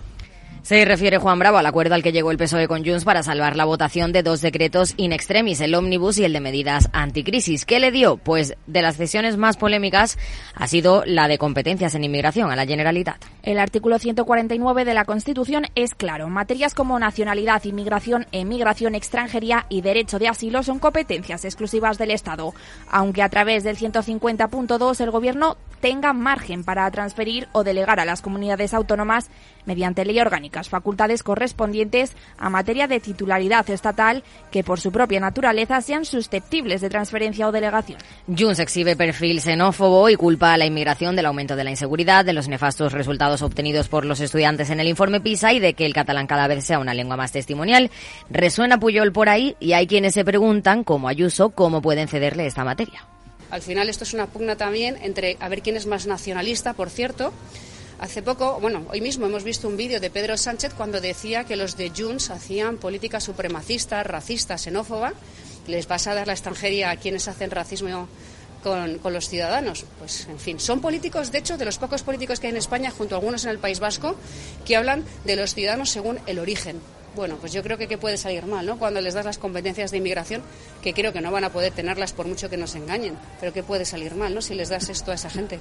El presidente de Castilla-La Mancha critica este acuerdo y carga contra Sánchez, que la política y el interés partidista no acabe con las oportunidades que tiene España como país. Pero ¿cómo voy a estar yo tranquilo, como español, en que alguien como Puigdemont tenga las competencias en emigración cuando él a mí me quiere considerar un extranjero? Me preocupa desde una perspectiva incluso progresista, porque si las competencias las pidiera vos, todo el mundo se rasgaría las vestiduras, pero las pide Puigdemont para lo mismo y eso no tiene nada de progresista, eso es exactamente reaccionario. Mientras que hay recelo desde Esquerra que cree que en realidad no se ha acordado gran cosa. De entrada, eh, nosotros estamos contentos de que Junts se sume a la negociación. ¿eh? Eh, lo que pasa que una cosa son anunciados y la otra cosa son compromisos firmes y la letra pequeña, que para nosotros es fundamental. y la letra pequeña, banda de analizarse, tiene que escribirse, tiene que analizarse, tiene que debatirse, ¿no? Y en este sentido detrás hay mucho trabajo. Feijo también ha criticado que el pacto convierte a los Mossos en una policía nacional. Cree que los acuerdos anunciados son solo la punta del iceberg y anuncia una ofensiva sin cuartel. Vamos a defender al unísono en una ofensiva política, social y judicial sin cuartel y sin descanso.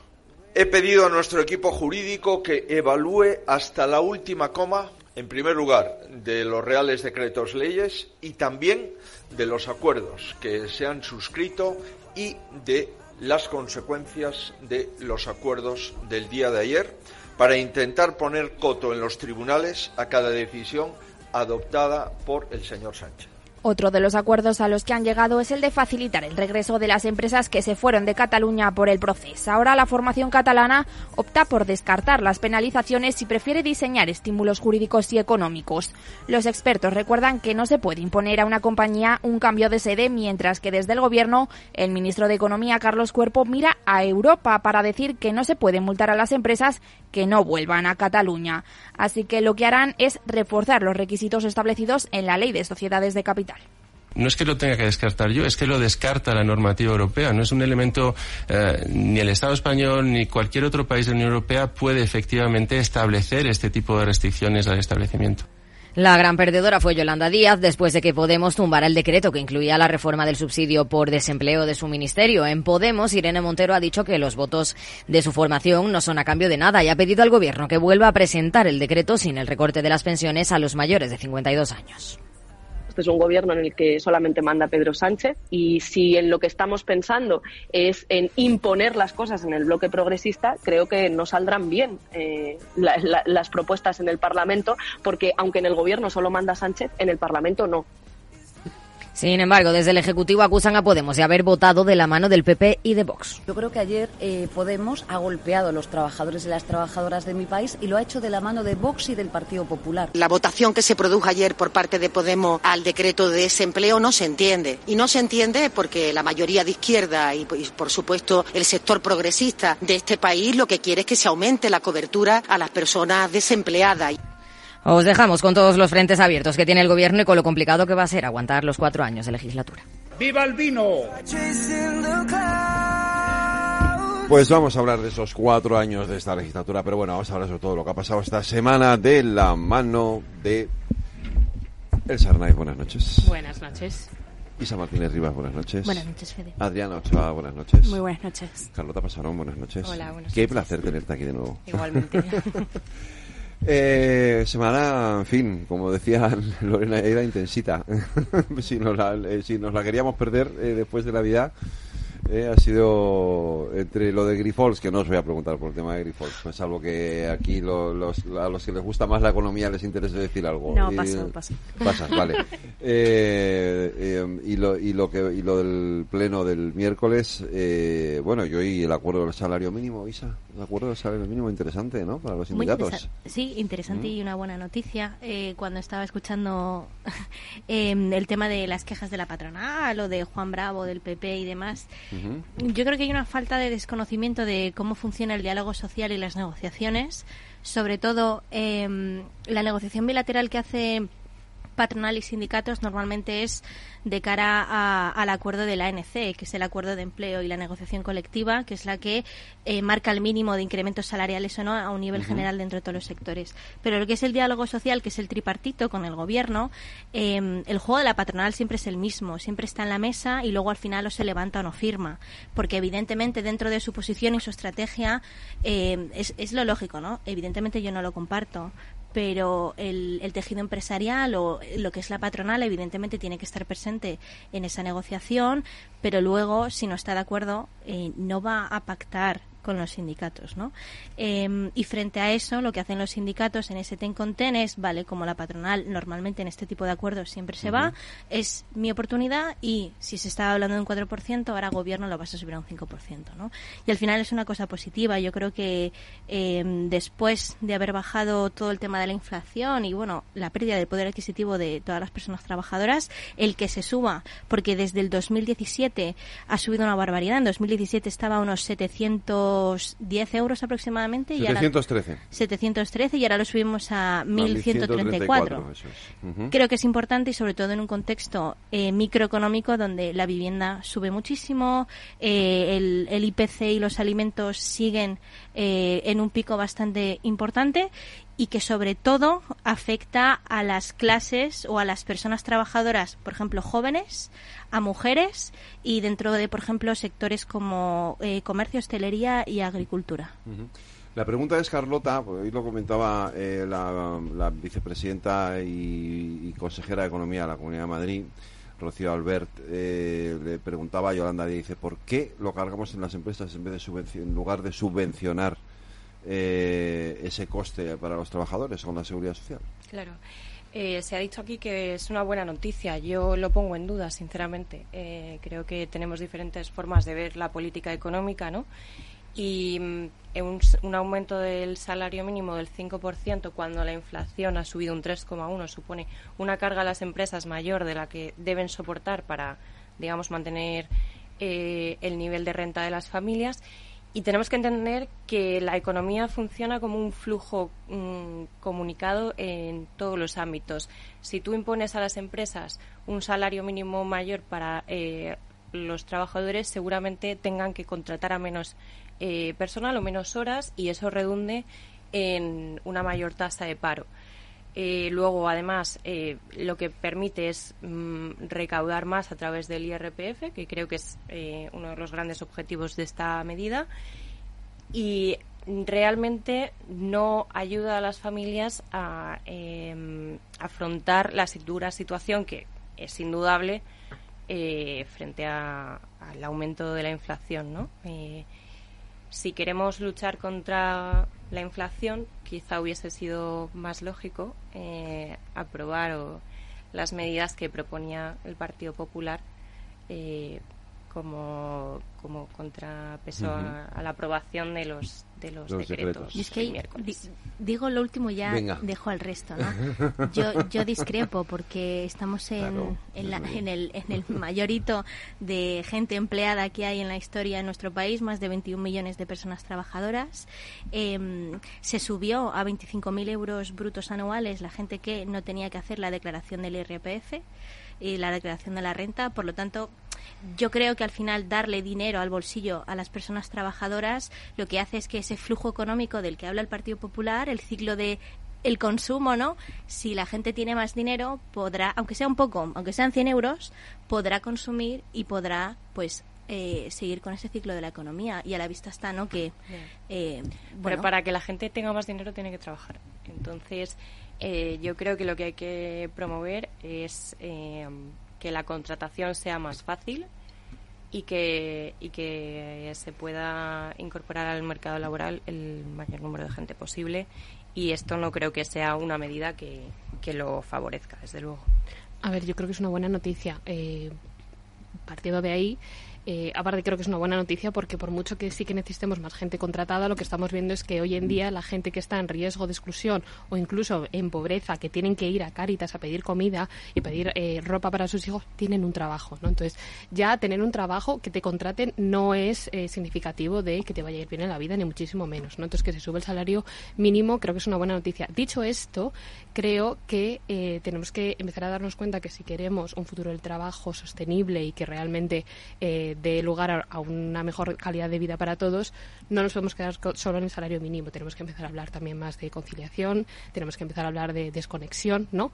Porque claro, a mí me da igual que me suban el salario si me siguen a- abusando, ¿no? En mi horario laboral, ¿no? Y ese es un debate que si ya con este no nos ponemos de acuerdo, ¿no? Con el otro no sé, ¿no? Porque ahí entraría el, el tema de la productividad, etcétera, etcétera. Hemos empezado a hablar o intentado hablar de reducir la jornada, de la semana de cuatro días, etcétera, etcétera. Y yo creo que esas son medidas que hay que empezar a impulsar, ¿no? Porque por mucho que subamos el salario mínimo, eh, la vida es más que un salario, ¿no? Por supuesto la parte económica es fundamental, pero sobre todo por parte de los jóvenes, ¿no? Que también estamos viendo este alza, ¿no? De pedir eh, mejor salud mental. Con más dinero, pues sí, me pago un psicólogo mejor, pero Me interesa mucho lo que dice Elsa. Ahora, ahora vamos a seguir por ese camino. Te Mm. escucho a ti, Adriana, porque Sí. quiero apuntar un par de cosas sobre lo que estaba diciendo Elsa. Bien, eh, yo creo que, a ver, es que esto, esto es, un, co- es complicado porque decía Elsa que, que en esto no nos ponemos de acuerdo y creo que efectivamente no nos vamos a poner de acuerdo nunca. Nunca. Y ni aquí, aquí da igual que nos pongamos de acuerdo, ¿no? Pero... Hombre, si nos pusiéramos aquí ya sería un paso, ¿eh? bueno, pero... Difícil, ¿eh? Pero si no, no tendrías programa, ¿no? O sí, o imagínate, a lo mejor hacemos... eh, que nos pasamos la pelota, sí, estoy de acuerdo, sí. pues. Igual no tiene gracia. Eh, pero a mí me preocupa, me preocupa un poco la subida del salario mínimo porque, como decía Isa, eh, en cinco años se ha subido un 50% aproximadamente. ¿no? Y, y el salario medio ha subido un 5%. Eso significa que las personas que antes ganaban Claro.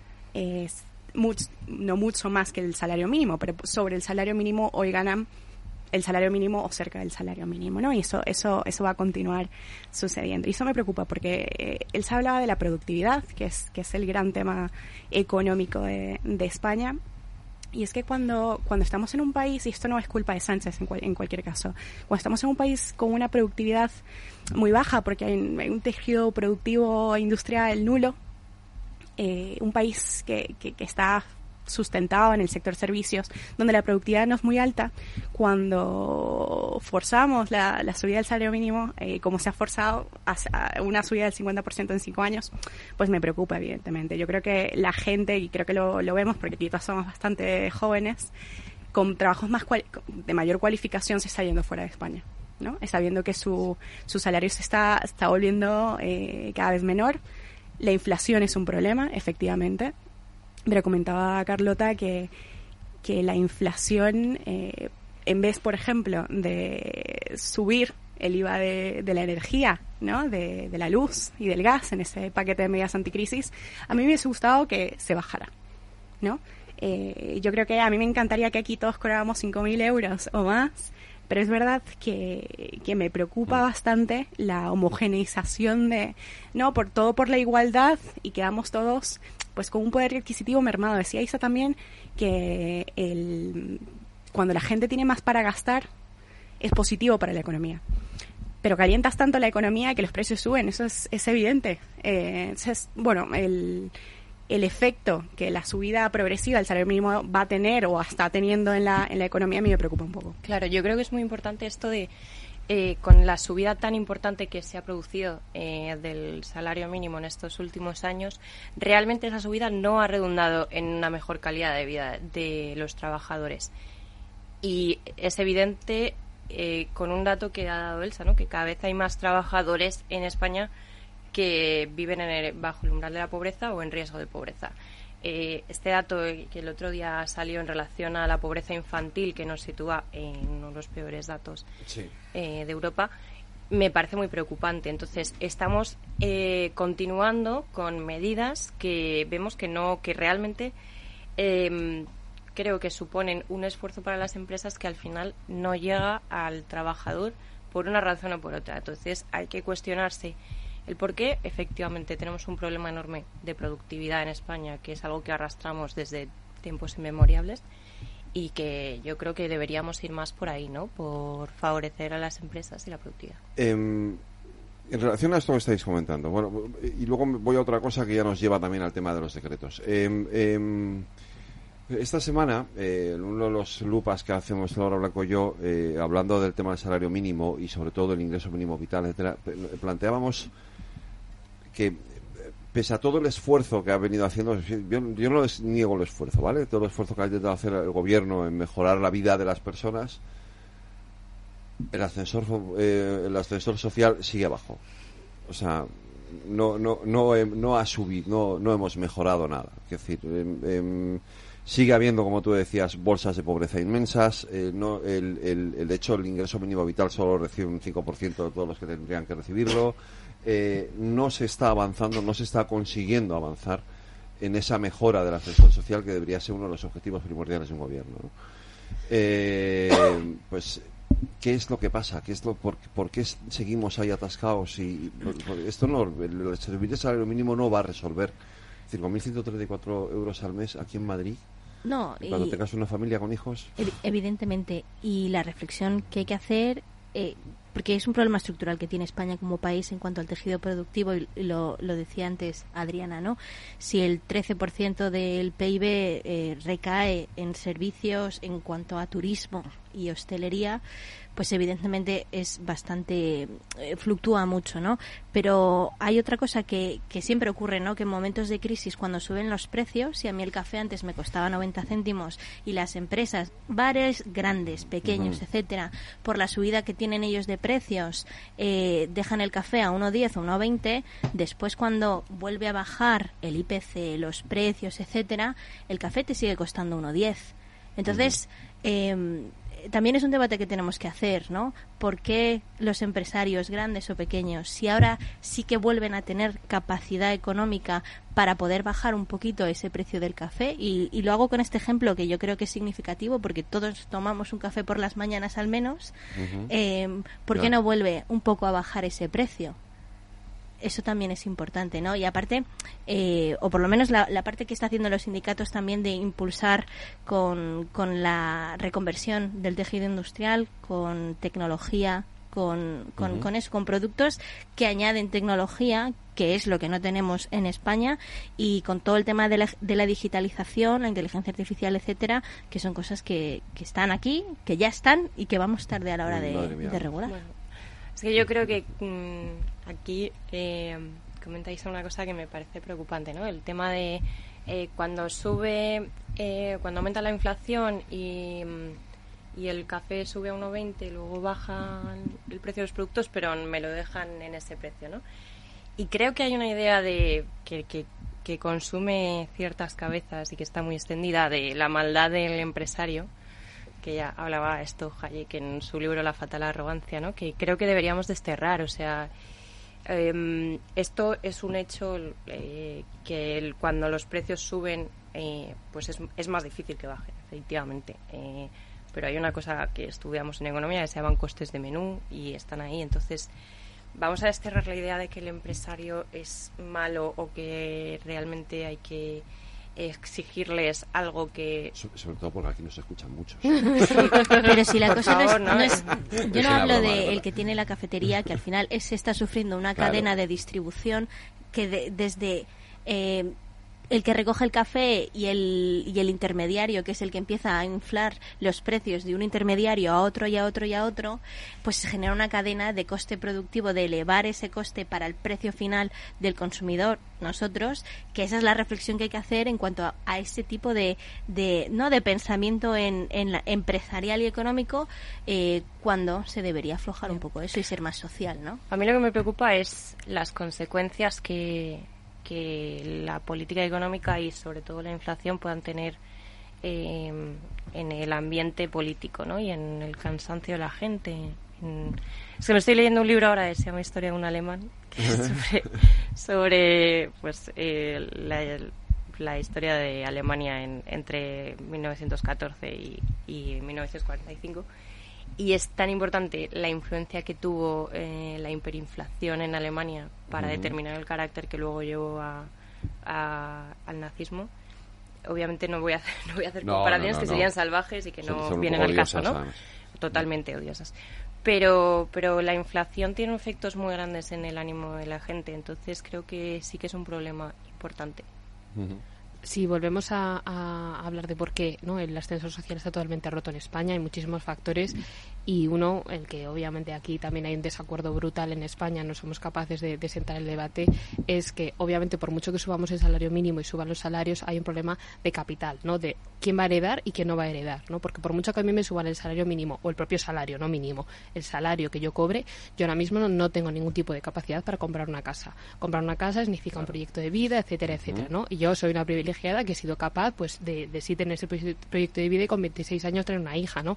Pero el 80%, 90%, 99% de los jóvenes no puede hacerlo, ¿no? Entonces, si los jóvenes no tienen esa capacidad de tener un proyecto de vida porque hay esa desigualdad de capital tan grande, ahí hay un problema estructural que no nos estamos poniendo de acuerdo cómo, cómo resolver y que realmente va a ser lo decisivo. ¿Quién de nosotros aquí hereda en un futuro y quién no? Si heredas, vas a tener esa capacidad de generar el proyecto de vida. Si no, por mucho que te suban el salario mínimo, esa, esa desigualdad estructural va a estar ahí y el problema es que ahí eso es un melón que aún ni siquiera se ha intentado un poco abrir de vez en cuando, pero no con, con medidas concretas porque a todo el mundo nos da mucho miedo porque nadie está de acuerdo, porque obviamente tampoco es una ciencia exacta, ¿no?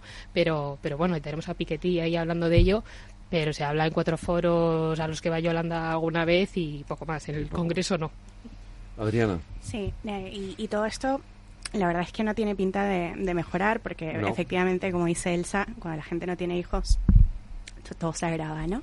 Y si la gente prohíbe la inmigración, pues peor aún.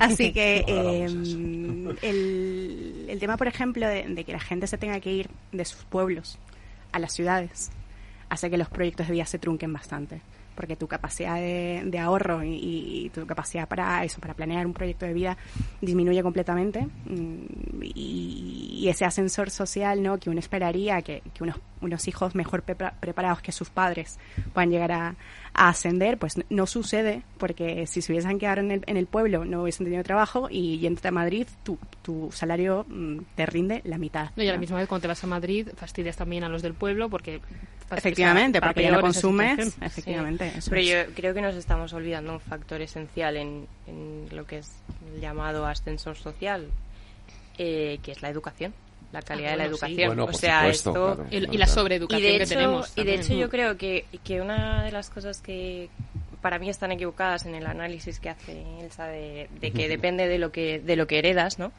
Es más bien que cuando tú estás en una familia Mm, efectivamente mejor posicionada, tienes la capacidad de acceder a una mejor educación y casi siempre a mejores puestos de trabajo. Bueno, de eso lo sabemos todos, ¿no? Eh, degradar la educación pública lo único que hace es aumentar la diferencia entre, entre las clases sociales y reducir ese, ese ascensor social, que ese ascensor social funcione todavía menos, ¿no? Eh, entonces, eh, estamos viendo que los planes de educación en España eh, van de mal en peor, no se llega a un acuerdo de Estado, cambiamos continuamente y lo único que hacemos es tener datos cada vez peores en los informes PISA como se publicaron recientemente. Pero si no hay una convicción absoluta de que tenemos que mejorar la educación pública, difícilmente vamos a arreglar este problema. No, eso totalmente, pero sí que es verdad que lo que has dicho es que si naces en una buena familia tienes esas oportunidades, ¿no? Obviamente, la parte, eh, una cosa está el, heredar para poder eh, comprarte una casa, pero luego también está la parte de la educación. Tú puedes hacer una mejor educación porque estás en una familia que tiene esa capacidad, ¿no? De, de, oye, es que tenemos ese dinero. A ver, pero... esa diferencia estructural, obviamente hay que, hay que atajarla de alguna manera, porque ahora cada vez, ¿no? En Madrid, sobre todo, o sea, hay más colegios privados por metro cuadrado que, que yo, que sé. Claro, pero entonces es la única forma de asegurar que una persona que nace en una familia pobre de mm, Villaverde tenga las mismas oportunidades que alguien que nace en una familia rica del barrio de Salamanca es que la educación pública a la que va a acceder sea eh, lo suficientemente buena como para asegurar que esa persona puede ir a la universidad, formarse, obtener acceso al mercado laboral en iguales condiciones. Pero, no solo la calidad de la educación, sino los mecanismos sociales con inversión en, becas sociales para que esa gente pueda ir a la formación profesional o a la universidad. Eh, lo que comentaba Elsa de heredar en cuanto a una métrica capital también es educativa, porque en, una familia, pero de toda la vida, ¿no? Si tu padre de toda la vida o tus familiares vienen de ese linaje, por decirlo así de una forma, abogado, médico, no sé qué, no sé cuántos, tienes en tu entorno un, un mayor nivel cultural, ¿no? Y de conocimiento. Y un capital social, sí. contactos. Y, eso también es importante. Y no necesidad de trabajar mientras yo, yo, sí, yo sí sigo, yo sí creo que efectivamente en el, la, el entorno familiar influye, sin duda, pero yo creo que también ha cambiado mucho esto. es decir, que las oportunidades. Yo quería, sí, yo quería romper un momento esta narrativa, porque él se había comentado algo sobre, sobre la sobre sobrecualificación. La sobrecualificación. Yo creo que cada vez más, y, nosotras que hemos estudiado y que tenemos másteres y no sé qué y no sé cuánto, eh, nos damos cuenta de que ir a la universidad no es garantía de absolutamente nada. Ah, eso es otra cuestión. No es absolutamente, no es garantía de absolutamente nada. Entonces yo tengo, de verdad, o sea, ya no es porque yo he estudiado periodismo. ¿Vale? Que, que me gusta sí, que pensar no que no, para nada. claro, que me gusta pensar que me gusta pensar que no me he equivocado, ¿vale? Vale. Pero, pero bueno, es, es algo que me repito misma todo el tiempo. Sino que, de, de verdad, ¿eh? Yo tengo amigos ingenieros, tengo amigos médicos que, que al fin al cabo se, se, se van de España en busca de mejores oportunidades, porque efectivamente aquí no encuentran eso que, que se les prometió que iban a encontrar, ¿no? Entonces, volvemos al tema de la economía y de cómo está estructurada la economía española. El tejido industrial español no es capaz de absorber la cantidad de ingenieros que se gradúan en, en España todos los años. Entonces, eh, efectivamente, eso hace que el ascensor social esté bastante, mucho más roto que antes, porque mm, si solo puedes acceder mm, a empleos de baja cualificación del sector servicios y tal, pues evidentemente alguien no, no vas a ganar lo suficiente como para ser mejor o estar mejor posicionado que tus padres. Habéis apuntado antes algo, vosotras, que, que, yo creo que es fundamental, que es eh, el tema de la educación. Es decir, y, mm, no, no estamos metiéndonos en la materia de esta semana, nos estamos yendo un poquito por las ramas, pero, pero al final es verdad que seguimos teniendo una educación muy del siglo XX eh, en pleno siglo XXI y ya muy metidos en el siglo XXI porque va muy rápido todo, ¿no? Y- pero la educación sigue todavía muy anclada en el siglo XX, ¿no? En un tipo de educación muy del siglo XX y a lo mejor eso también tiene mucho que ver, ¿no? Con- pero todo esto me lleva a que eh, los que somos de la generación del baby boom, aunque hemos nacido, aunque hemos vivido la democracia, eh, que tenemos la democracia o seguimos creyendo que la democracia es, yo lo creo, ¿no? Es nuestro paradigma, es nuestro modo de vida y debe ser así. Sin embargo, creo que en las nuevas generaciones lo que ven en la democracia es no ven una solución, no ven en la democracia una solución a sus problemas. Y esto me preocupa, porque eso lleva al populismo y eso lleva a los extremos y eso lleva a Trump y eso lleva a que, a que el mes de Sí. noviembre Trump puede ganar en Estados Unidos. Esto lleva a que, a que haya una generación que aborrezca la democracia Sí. porque no le, no le plantea También una generación ¿no? que ha vivido un relato en el que la democracia estaba por hecho, ¿no? Y, Sí, y no bueno. había no había que luchar por ella, no, o no o no sabían cuáles eran las quizá las alternativas a, a, a un sistema democrático. Eh, yo estoy muy en desacuerdo con que estemos anclados en una educación del siglo XX. Creo que lo que se hace ahora mismo de forma eh, práctica en las escuelas lleva a una serie de eh, inventos que, que al final no redundan en que los niños aprendan de verdad y estas historias de capacidades alternativas o fomentar eh, no están funcionando. Eh, lo que necesitamos al final es realmente que haya un aprendizaje y que la escuela sirva para aprender mm, matemáticas, aprender cosas mm, básicas, ¿no? Aprender lengua y que no puedas repetir, o sea, no puedas eh, pasar de curso sin si no sabes una serie de cosas que son básicas. Entonces, Pero por esa misma regla de tres, porque alguien que va a la universidad no gana lo mismo que, que gana un youtuber, por ejemplo, que ha tenido Claro. una formación técnica completamente alternativa. Me he perdido, porque yo te estaba hablando de niños de sexto de primaria, Sí, donde, pero- donde pero- yo, o sea, mm, Ya, pero quiero o decir, sea, eh, romantizamos mucho la, la, la, la educación tradicional, conservadora, como si como si lo que hayamos Bueno, aprendido en el colegio, que de hecho, en los, efectivamente en creo... los colegios privados que se habla aquí, que tienen, eh, que es verdad que en Madrid hay mucho colegio privado, al final lo que se ve es eh, que se fomenta ese tipo de educación frente a otro tipo de educación más moderna o, digamos, basada en capacidades alternativas que al final... eh, No, lo- no lo sé, ¿eh? o sea, depende del colegio. Yo estoy, No, en el bueno. liceo, yo estoy en el liceo francés y fue bastante alternativo, déjame decirte. Eso iba a decir yo, que al final el, el modelo de educación eh, privada, que yo también he estudiado en, en colegio privado toda mi vida, eh, es bastante diferente. O sea, es verdad que tienes que hincar codos, pero tienes ejemplos como el colegio estudio, eh, Montessori, los liceos, etcétera, que sí que hacen eh, pues inventos porque se pueden permitir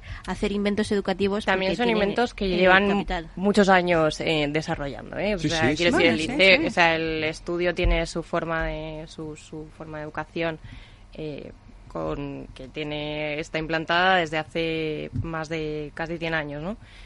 Mm, bueno, yo creo que, que hay que asegurar una serie de cosas básicas eh, que, que la gente no puede dejar de tener. Pero lo puedes asegurar de otra manera. Yo, por ejemplo, hice el bachillerato internacional y a la vez también el bachillerato normal, porque mi instituto hacía los dos o no había otro deal.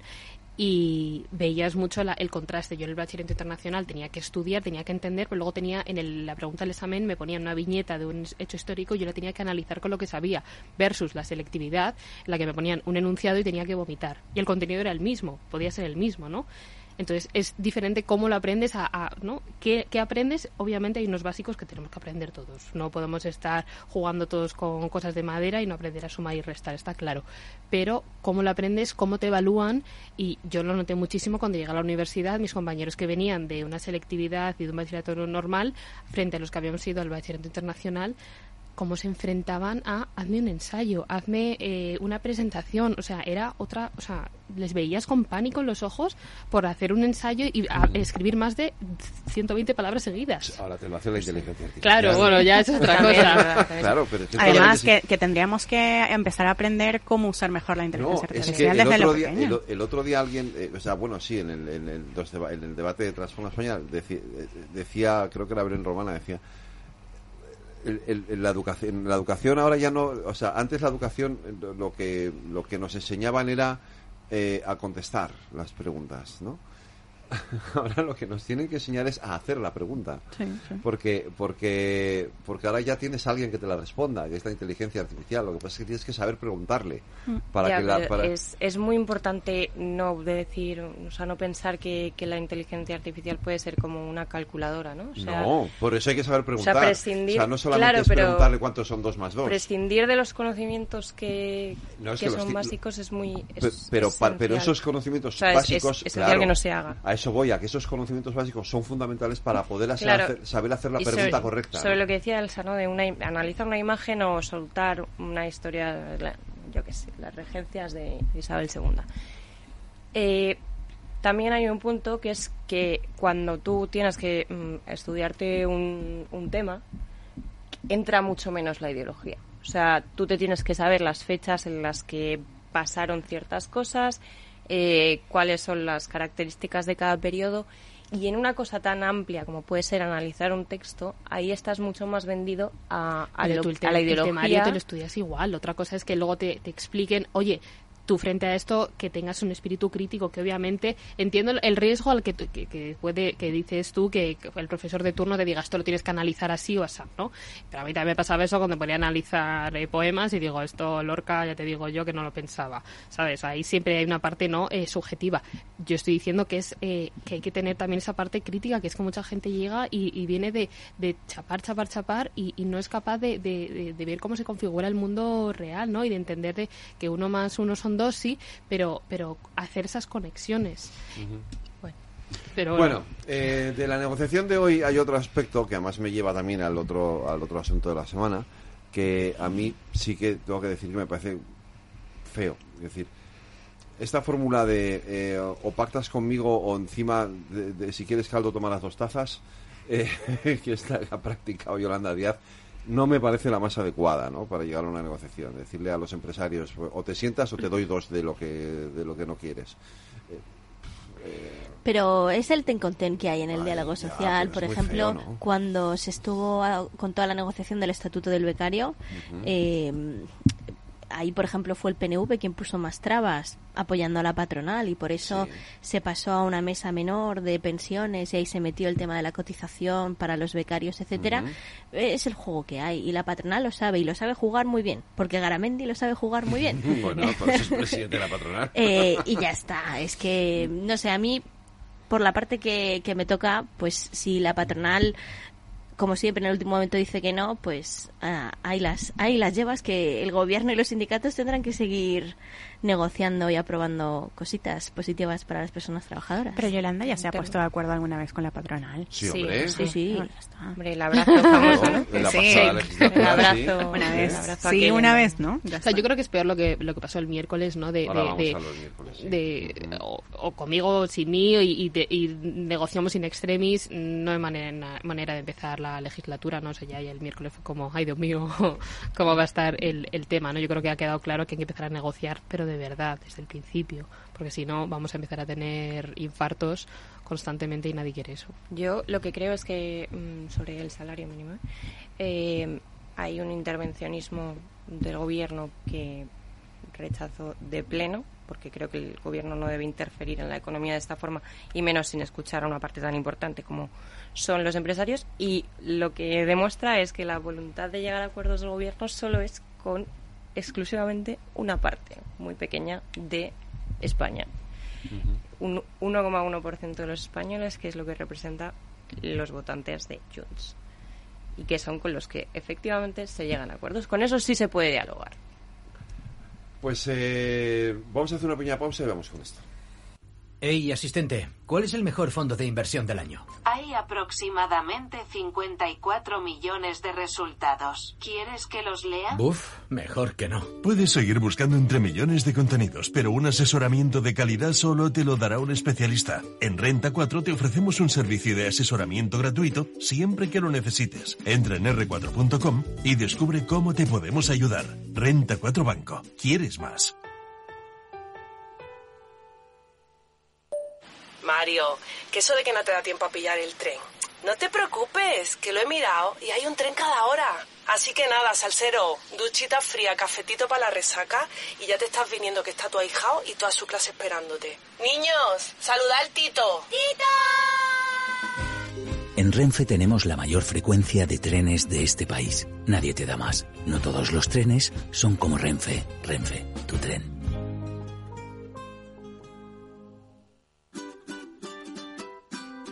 Mesa y Descanso es el programa donde Mar Romero te acerca cada fin de semana los mejores productos, te invita a disfrutar de los buenos vinos de cada denominación de origen y a conocer restaurantes y lugares de ocio con un encanto especial. Mesa y Descanso, los domingos a las 13 horas, aquí en Capital Radio. ¿Qué es ir más allá? Con Arval podrás llegar donde te propongas de la forma más sostenible y desplazarte como y cuando necesites con una oferta de renting sostenible, segura y conectada. Y preocuparte solo de conducir porque nosotros nos ocupamos del resto. Arval, la transición energética arranca aquí. Más información en arval.es. La tertulia de El Balance con Federico Quevedo.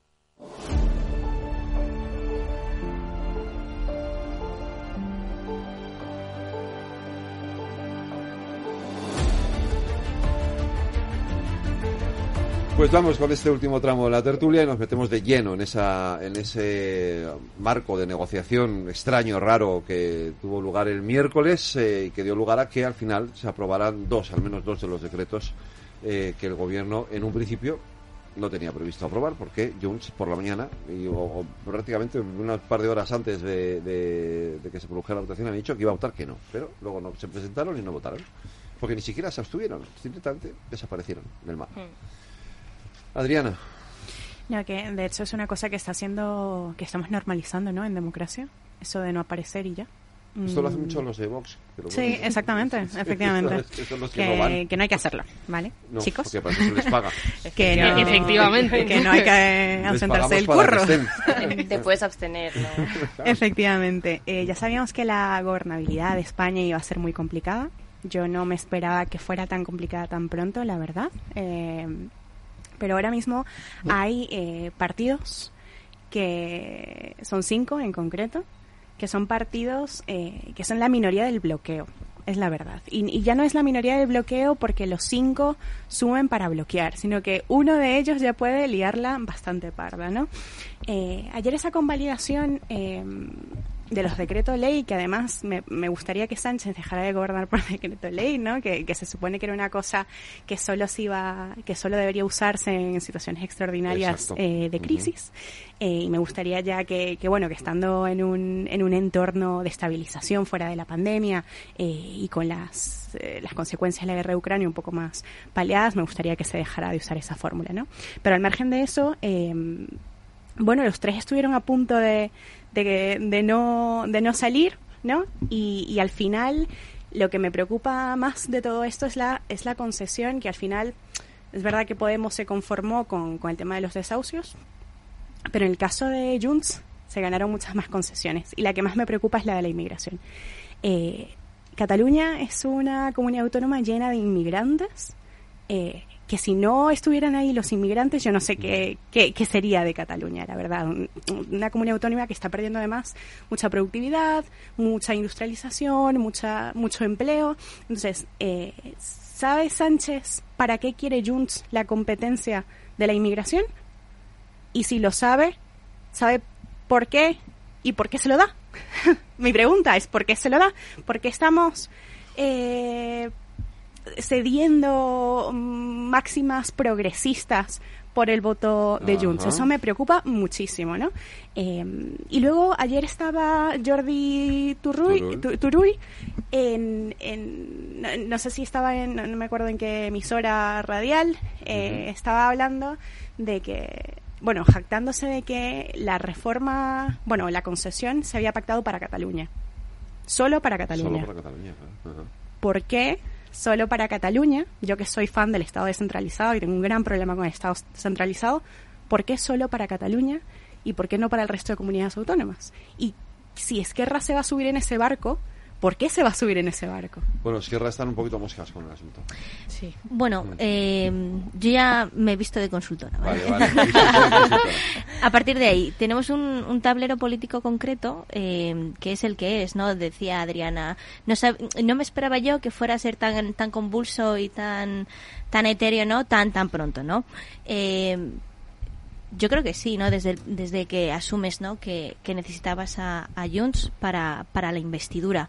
Pero si me fijo en ese tablero y marco una, una serie de escenarios a medio y largo plazo, y en el largo plazo estoy viendo las elecciones en Cataluña, eh, pienso, ¿eh? No, no digo porque lo sepa ni nada, ¿no? Pero me pongo en ese escenario y digo, a ver, yo doy esas, conces- esas concesiones en... Me da igual la competencia que quieras, ¿no?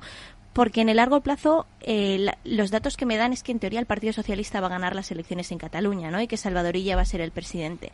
Por lo tanto, al final es una concesión ficticia, ¿no? De cara a, pues, eh, seguir dando oxígeno para seguir aprobando cosas, estemos o no de acuerdo con los decretos, que evidentemente no es lo más ideal, pero dentro de una inestabilidad parlamentaria, de aritmética parlamentaria, pues al final marcas agenda tú como gobierno y como Partido Socialista, porque eres quien hace las propuestas eh, legislativas, ¿no? Y, y sobre todo ideológicas, eh, que es lo que le interesa al Partido Socialista, pero es en, en ese largo plazo donde tienes las elecciones en Cataluña, yo pienso, ¿no? Al final son unas concepciones ficticias que si en teoría los datos se cumplen y ese escenario mío se cumple, que, queda mucho tiempo que, ya, no- veremos. Y ya no va a dejar que pase, es lo que quieres decir. Claro, ¿qué, qué más da? Si eh, todo eso volverá, ¿no? Eso por una parte en cuanto a las elecciones y en el medio plazo, viendo que evidentemente la tramitación de la ley de amnistía va, va para largo y es algo que, todo el mundo sabía y que si Junts ahora dice, ay, yo no lo sabía, yo me esperaba que iba a ser de la noche a la mañana, pues eh, yo creo que trata a la gente como tonta, ¿no?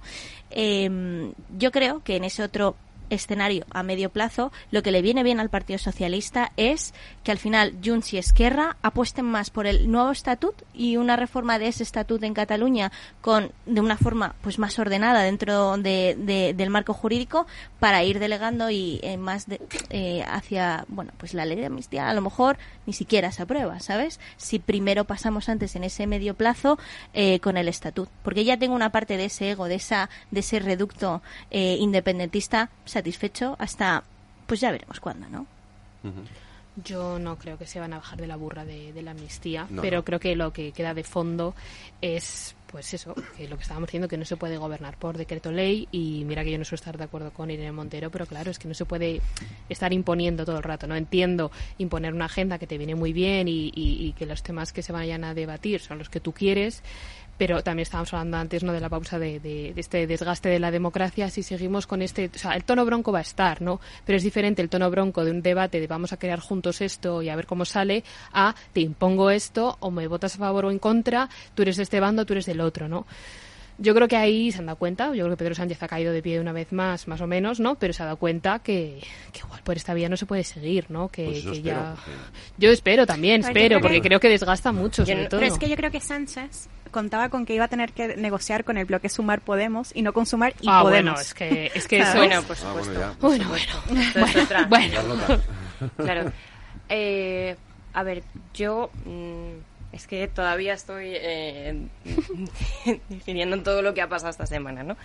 Eh, no entiendo que, que mm, no entiendo que eh, a costa de no perder estos tres decretos, que había otras formas de, de haberlos gestionado, los, los fondos europeos, eh, que el Partido Popular propuso una serie de medidas para, para votar a favor de, de la aprobación de los decretos que ni siquiera se contemplaron.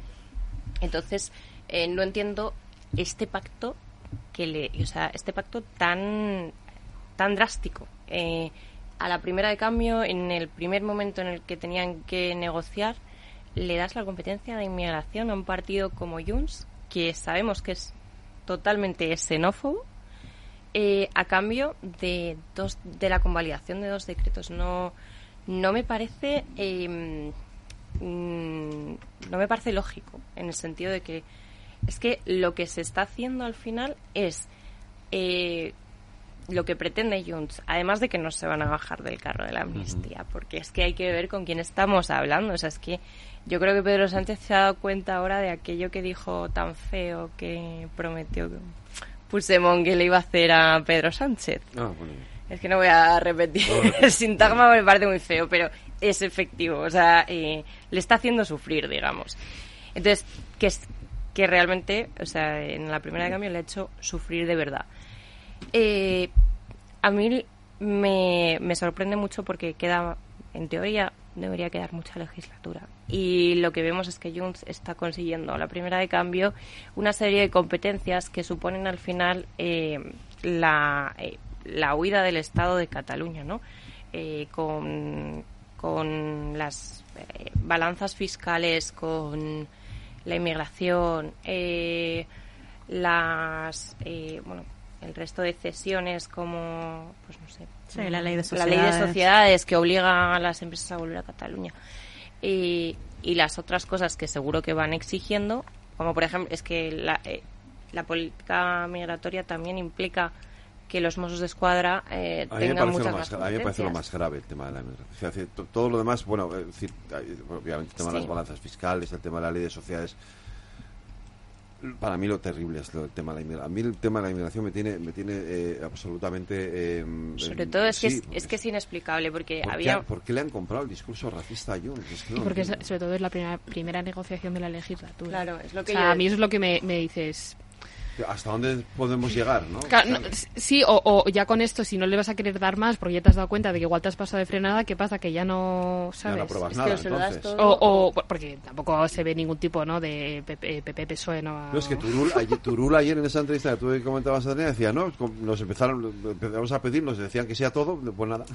Pues entonces eso refleja lo que decía Isa, que están jugando a que después no vayan a tener que ceder nada porque eh, Ya, pero- y ya gana las elecciones. Es una apuesta Eh, es, es el muy tablero, valiente. ¿no? En el corto plazo están ahora las gallegas, que bueno, habrá una estrategia más o menos acertada que pueda tener el Partido Socialista ahora con todo este tema de, de la catástrofe Bueno, y en las costas. allí Yolanda limpiando la. Eh, luego vendrán las las vascas en Euskadi, que yo creo que ahí será eh, el punto de inflexión, sobre todo de cara a luego como en réditos políticos le vaya al gobierno y al Partido Socialista de cara a las europeas. Y a partir de ahí yo creo que habla un, cambio, porque al final eh, es, una es un mandato que, que es en clave electoral absoluta, porque de aquí hasta 2025 solo hay elecciones. Entonces, eso significa que, por ejemplo, yo creo, ¿eh? a nivel de estrategia, al Partido Popular tampoco le interesa sentarse en la mesa con el PSOE, le interesa públicamente, mediáticamente decir, nosotros queremos pactar con el gobierno, queremos reuniones con el presidente, etcétera, pero nunca llegar a ese término y en el otro lado al Partido Socialista no le interesa darle ningún tipo de rédito político ni de triunfo político al Partido Popular, porque ahora mismo con el auge de nuevo del bipartidismo, a ambos en esa estrategia política y electoral les viene muy bien porque le da rédito. Pero lo que tú estás planteando por parte del PSOE es un cinismo electoral tremendo. Primero, porque Pedro Sánchez nos vendió en su investidura que había conseguido una mayoría de gobierno progresista. Bueno, también del Partido Y Popular. progresista. Sí, o sea, entonces vamos a ver, ya, pero, pero el que está gobernando es Pedro Sánchez, que es el que realmente ejecuta ese cinismo. Eh, defendía que tenía una mayoría progresista cómo se puede defender que Junts es un partido progresista, especialmente en materia de migración, que les hemos visto los discursos, que están compitiendo no, no, con... en materia de migración es un partido racista. Claro, están, están compitiendo contra Alianza Catalana, que es la xenofobia pura y dura. Es, es que es que Turul es Le Pen en Cataluña. Hay también porque se tiene Junts con Esquerra tienen que darse ellos dos la batalla porque si vamos atrás en el tiempo tenemos discursos de Oriol Junqueras y, y- Sí, y- hablando de Bueno. la genética catalana. que sí. son tremendas Sí, también. Es verdad. Eh, Pero, pero, pero también es verdad que Aragonés ahora está diciendo, pero si yo no quiero esto. Claro, es, Bueno, que, es pero que ni se- siquiera las van a se gestionar tendrá que ellos, entender ¿Pero No. qué prefieres? ¿A una Esquerra más fuerte y a Junts más flojito de cara a las catalanas? No, no, no sé lo que, o sea, yo lo que prefiero. Dentro yo- del escenario político en ese largo plazo de No, a mí- si tengo que darle aire a un partido independentista catalán, ¿a cuál se lo doy? No, yo, yo- Para que tenga más réditos políticos además- de cara a las elecciones en es el que no 25. quiero planteármelo así. Claro, es que yo creo que no que, que estamos haciendo, o sea, estamos cayendo en el cinismo socialista de Claro, plantearlo torno en, ter- en términos de claro, poder. Entonces compro un relato que no quiero. Claro. Si yo lo que quiero es, yo quiero superar eso. Es que sea, además la migración, creo que todos estamos de acuerdo, que es un problema que no puede ni siquiera asumir un país por sí solo. No, que además el Tribunal Constitucional dice que es, primero, que es una materia, Sí, es, un- es una competencia supuesto es estatal y que además es una competencia supraestatal. Claro. Estamos en la Es Unión que Europea. es la Unión nosotros Europea como país no somos capaces de gestionar los flujos migratorios solos y lo hemos visto con, con lo que está pasando desafortunadamente en Canarias. Eh, entonces, si nosotros extrapolamos nuestra política migratoria y de hecho vendemos los pactos de políticas migratorias en Europa como un éxito y luego los deslocalizamos en nuestro propio país dándoselo a una región, es, no tiene, no tiene lógica. O sea, le vamos a dar la competencia de fronteras a Junts per Catalunya. dices, Pero ¿la competencia de qué fronteras? Bueno, la Generalitat. Bueno, bien, a la incluye a Esquerra. A la Generalidad. La vale. competencia de repatriar Claro, pero ¿a, qué ¿A frontera, dónde? de, de qué fronteras estamos No, hablando o sea- exactamente? que alguien me lo explique, porque no lo entiendo. Pero pueden ejercer esa competencia. No, No, o sea, ya, pero, pero- sí, pero, pero, pero está Yo no ahí. sé si a lo mejor es porque dentro de esa batería decía, han dicho que sí a todo sin mirar las cosas. Sí, el problema es que el PP, es que el PSOE ahora mismo está intentando saber qué es lo que, qué es lo que les ha dado. ¿Sabes lo peor? Que, No lo que sabe. eh, lo que ha dicho Isa es Claro. hasta posible, ¿no? Que, que dijeran, venga, sí, sí, sí, ya Claro, está, tenemos sí, que aprobarlo. Sí, sí. y, te- que no, y que no pensaran realmente en, en lo que estaban dándoles. Claro, sí, de hecho, cuando, cuando- estos días cuando llam- eh, cuando llamas no quieren hablar porque primero tienen que averiguar qué es lo que les han dado, que Pero no no, será, saben. pero no será al revés. No será que Junts no tiene claro que no le pueden No, dar lo que le han Junts- querido dar. Junts tiene muy claro lo que ha pedido. O Tiene el, claro o lo que el- ha pedido, o pero el sabe que lo puede, también que te puede vender Junts. ejercer. Bueno, lo que A eso lo está que- jugando el Partido Socialista. Y el Partido Socialista Ya, pero- paralelamente pero- o debajo de la mesa habrá tenido que darle explicaciones Sí, a pero Europa. ma- ma- más pero allá de vamos a eso, hacer trampas en el solitario porque es que si vamos a estar con eso Sí, pero más allá de lo, de lo que si lo que le han prometido luego no se lo puede dar, yo creo que también está la parte del relato que le estás diciendo. Sí, claro, te doy efectivamente. esto, y eso ¿no? es muy grave. O sea, por eso digo que el Partido Socialista habrá Claro. tenido que darle explicaciones a Europa en O algún sea, momento. O la- aún- se la tendrá que dar a partir de ahora. en estás, plan, estás están jugando a esto. con un partido que tiene que tiene unas ideas en política migratoria Bueno, que son más drásticas que y las está que pactando con Esquerra y con Junts y con Bildu y Entonces- con el PNV y con... O sea, quiero decir... Sí, pactar está Ya, pactando pero con- es que resulta que Ya hablamos de la ética y de la moral de Sánchez. O sea, eso ya Claro, no está sobre la mesa. claro, bueno, Pues eso- ya está. eso O sea, es que sería- Ya está. Y gobierna, o sea, yo para mí, y lo que es más claro para mí en estos momentos, es que al final no gobierna o no gana el que gana las elecciones, sino que gana el que logra gobernar. Bueno, eso es un hecho. No, pero está, está bueno. logrando gobernar o está vendiendo lo que puede y lo que la, no pregun- debe. la pregunta es gobernar cómo. Yo creo que esto no es, es, la gobernabilidad. que es lo que- O sea, no, gobernar- una, una cosa es gobernabilidad, pero Sánchez está gobernando. O sea, gobernar Sí, bueno, gobierna. y está saca- sí. cosa es como... Y está sacando decretos Claro. leyes en, en el... pero la forma es Correcto. La pregunta que nos tenemos que hacer es cómo vas a gobernar. claro. Pero ahora mismo Sánchez está gobernando. Él lo dijo muy claramente, construyendo un muro. Pero es que resulta que ese muro no es frente a la derecha eh, o a la extrema derecha. No, o sea, el muro es frente al bien común y al sentido común. Eh, no puede ser que para unas cosas la extrema derecha sea, mm, sea tu gran enemigo y hagas eh, líneas rojas y luego pactes ciertas políticas eh, que son totalmente de, ese, de, de esa cuerda cuando te interesa, sobre todo para, para convalidar tres decretos ley. Bueno, y luego está el tema de Podemos, que se- ahora les ha dado por ir de macarras. Y, Bueno, ya. en fin, eh, también se lo tienen que pensar. Yo entiendo que se tienen que diferenciar porque están las elecciones eh, europeas, etcétera, pero no puedes ahora ponerte, o sea, si tú dices que vas con este bando y con el bando de los trabajadores, etcétera, etcétera, mm, no puedes agarrarte esas rabietas. O sea, tienes que, al fin y al cabo, vas a acabar tener que responder a, a, a quienes te han votado, ¿no? Y, y eso no es para lo que había nacido Podemos. Que de hecho Podemos eh, lo que se ha visto es eh, el efecto contrario, porque Podemos pensar, y la reacción de Pablo Iglesias ha sido la que ha sido, y ellos, yo creo que ellos pensaron de verdad que les iba a funcionar muy bien en medios de comunicación explicando de la forma tan simple que han explicado por qué votaban que no al tema de esa parte del decreto del subsidio para los desempleados mayores de 52 años. Y al final ha surgido el efecto contrario. Y creo que es importante porque hasta este momento yo creo que mucha gente, mucha gente, el tablero político sí que te daba favorable a que Irene Montero pudiese sacar 300.000 votos porque en una suscripción única en un país con 46 millones de, de personas te da perfectamente con el tirón mediático que tiene Irene Montero, ¿no? Y yo creo que a partir de ahora mm, van a tener un poco más de cuidado porque esto sí que ha afectado internamente y lo que es la base de su militancia, una respuesta negativa a- al, al votar que no a, a esto. Lo que vemos es que, que el gobierno ya mm, pasa de, de la geometría variable de la que hablaba Zapatero en su momento, ¿no? A la alquimia variable, porque esto es una eh, una locura de pactos con unos y con otros. Ahora lo de Podemos, que es totalmente personal, además. Esto tenemos que quitar. Pues se nos ha ido el tiempo. Parece que es increíble, pero se nos ha agotado la hora. Eh, Elsa, Carlota, Isa, Adriana, gracias. Buen fin de semana a las cuatro. Buenas Buen fin de semana.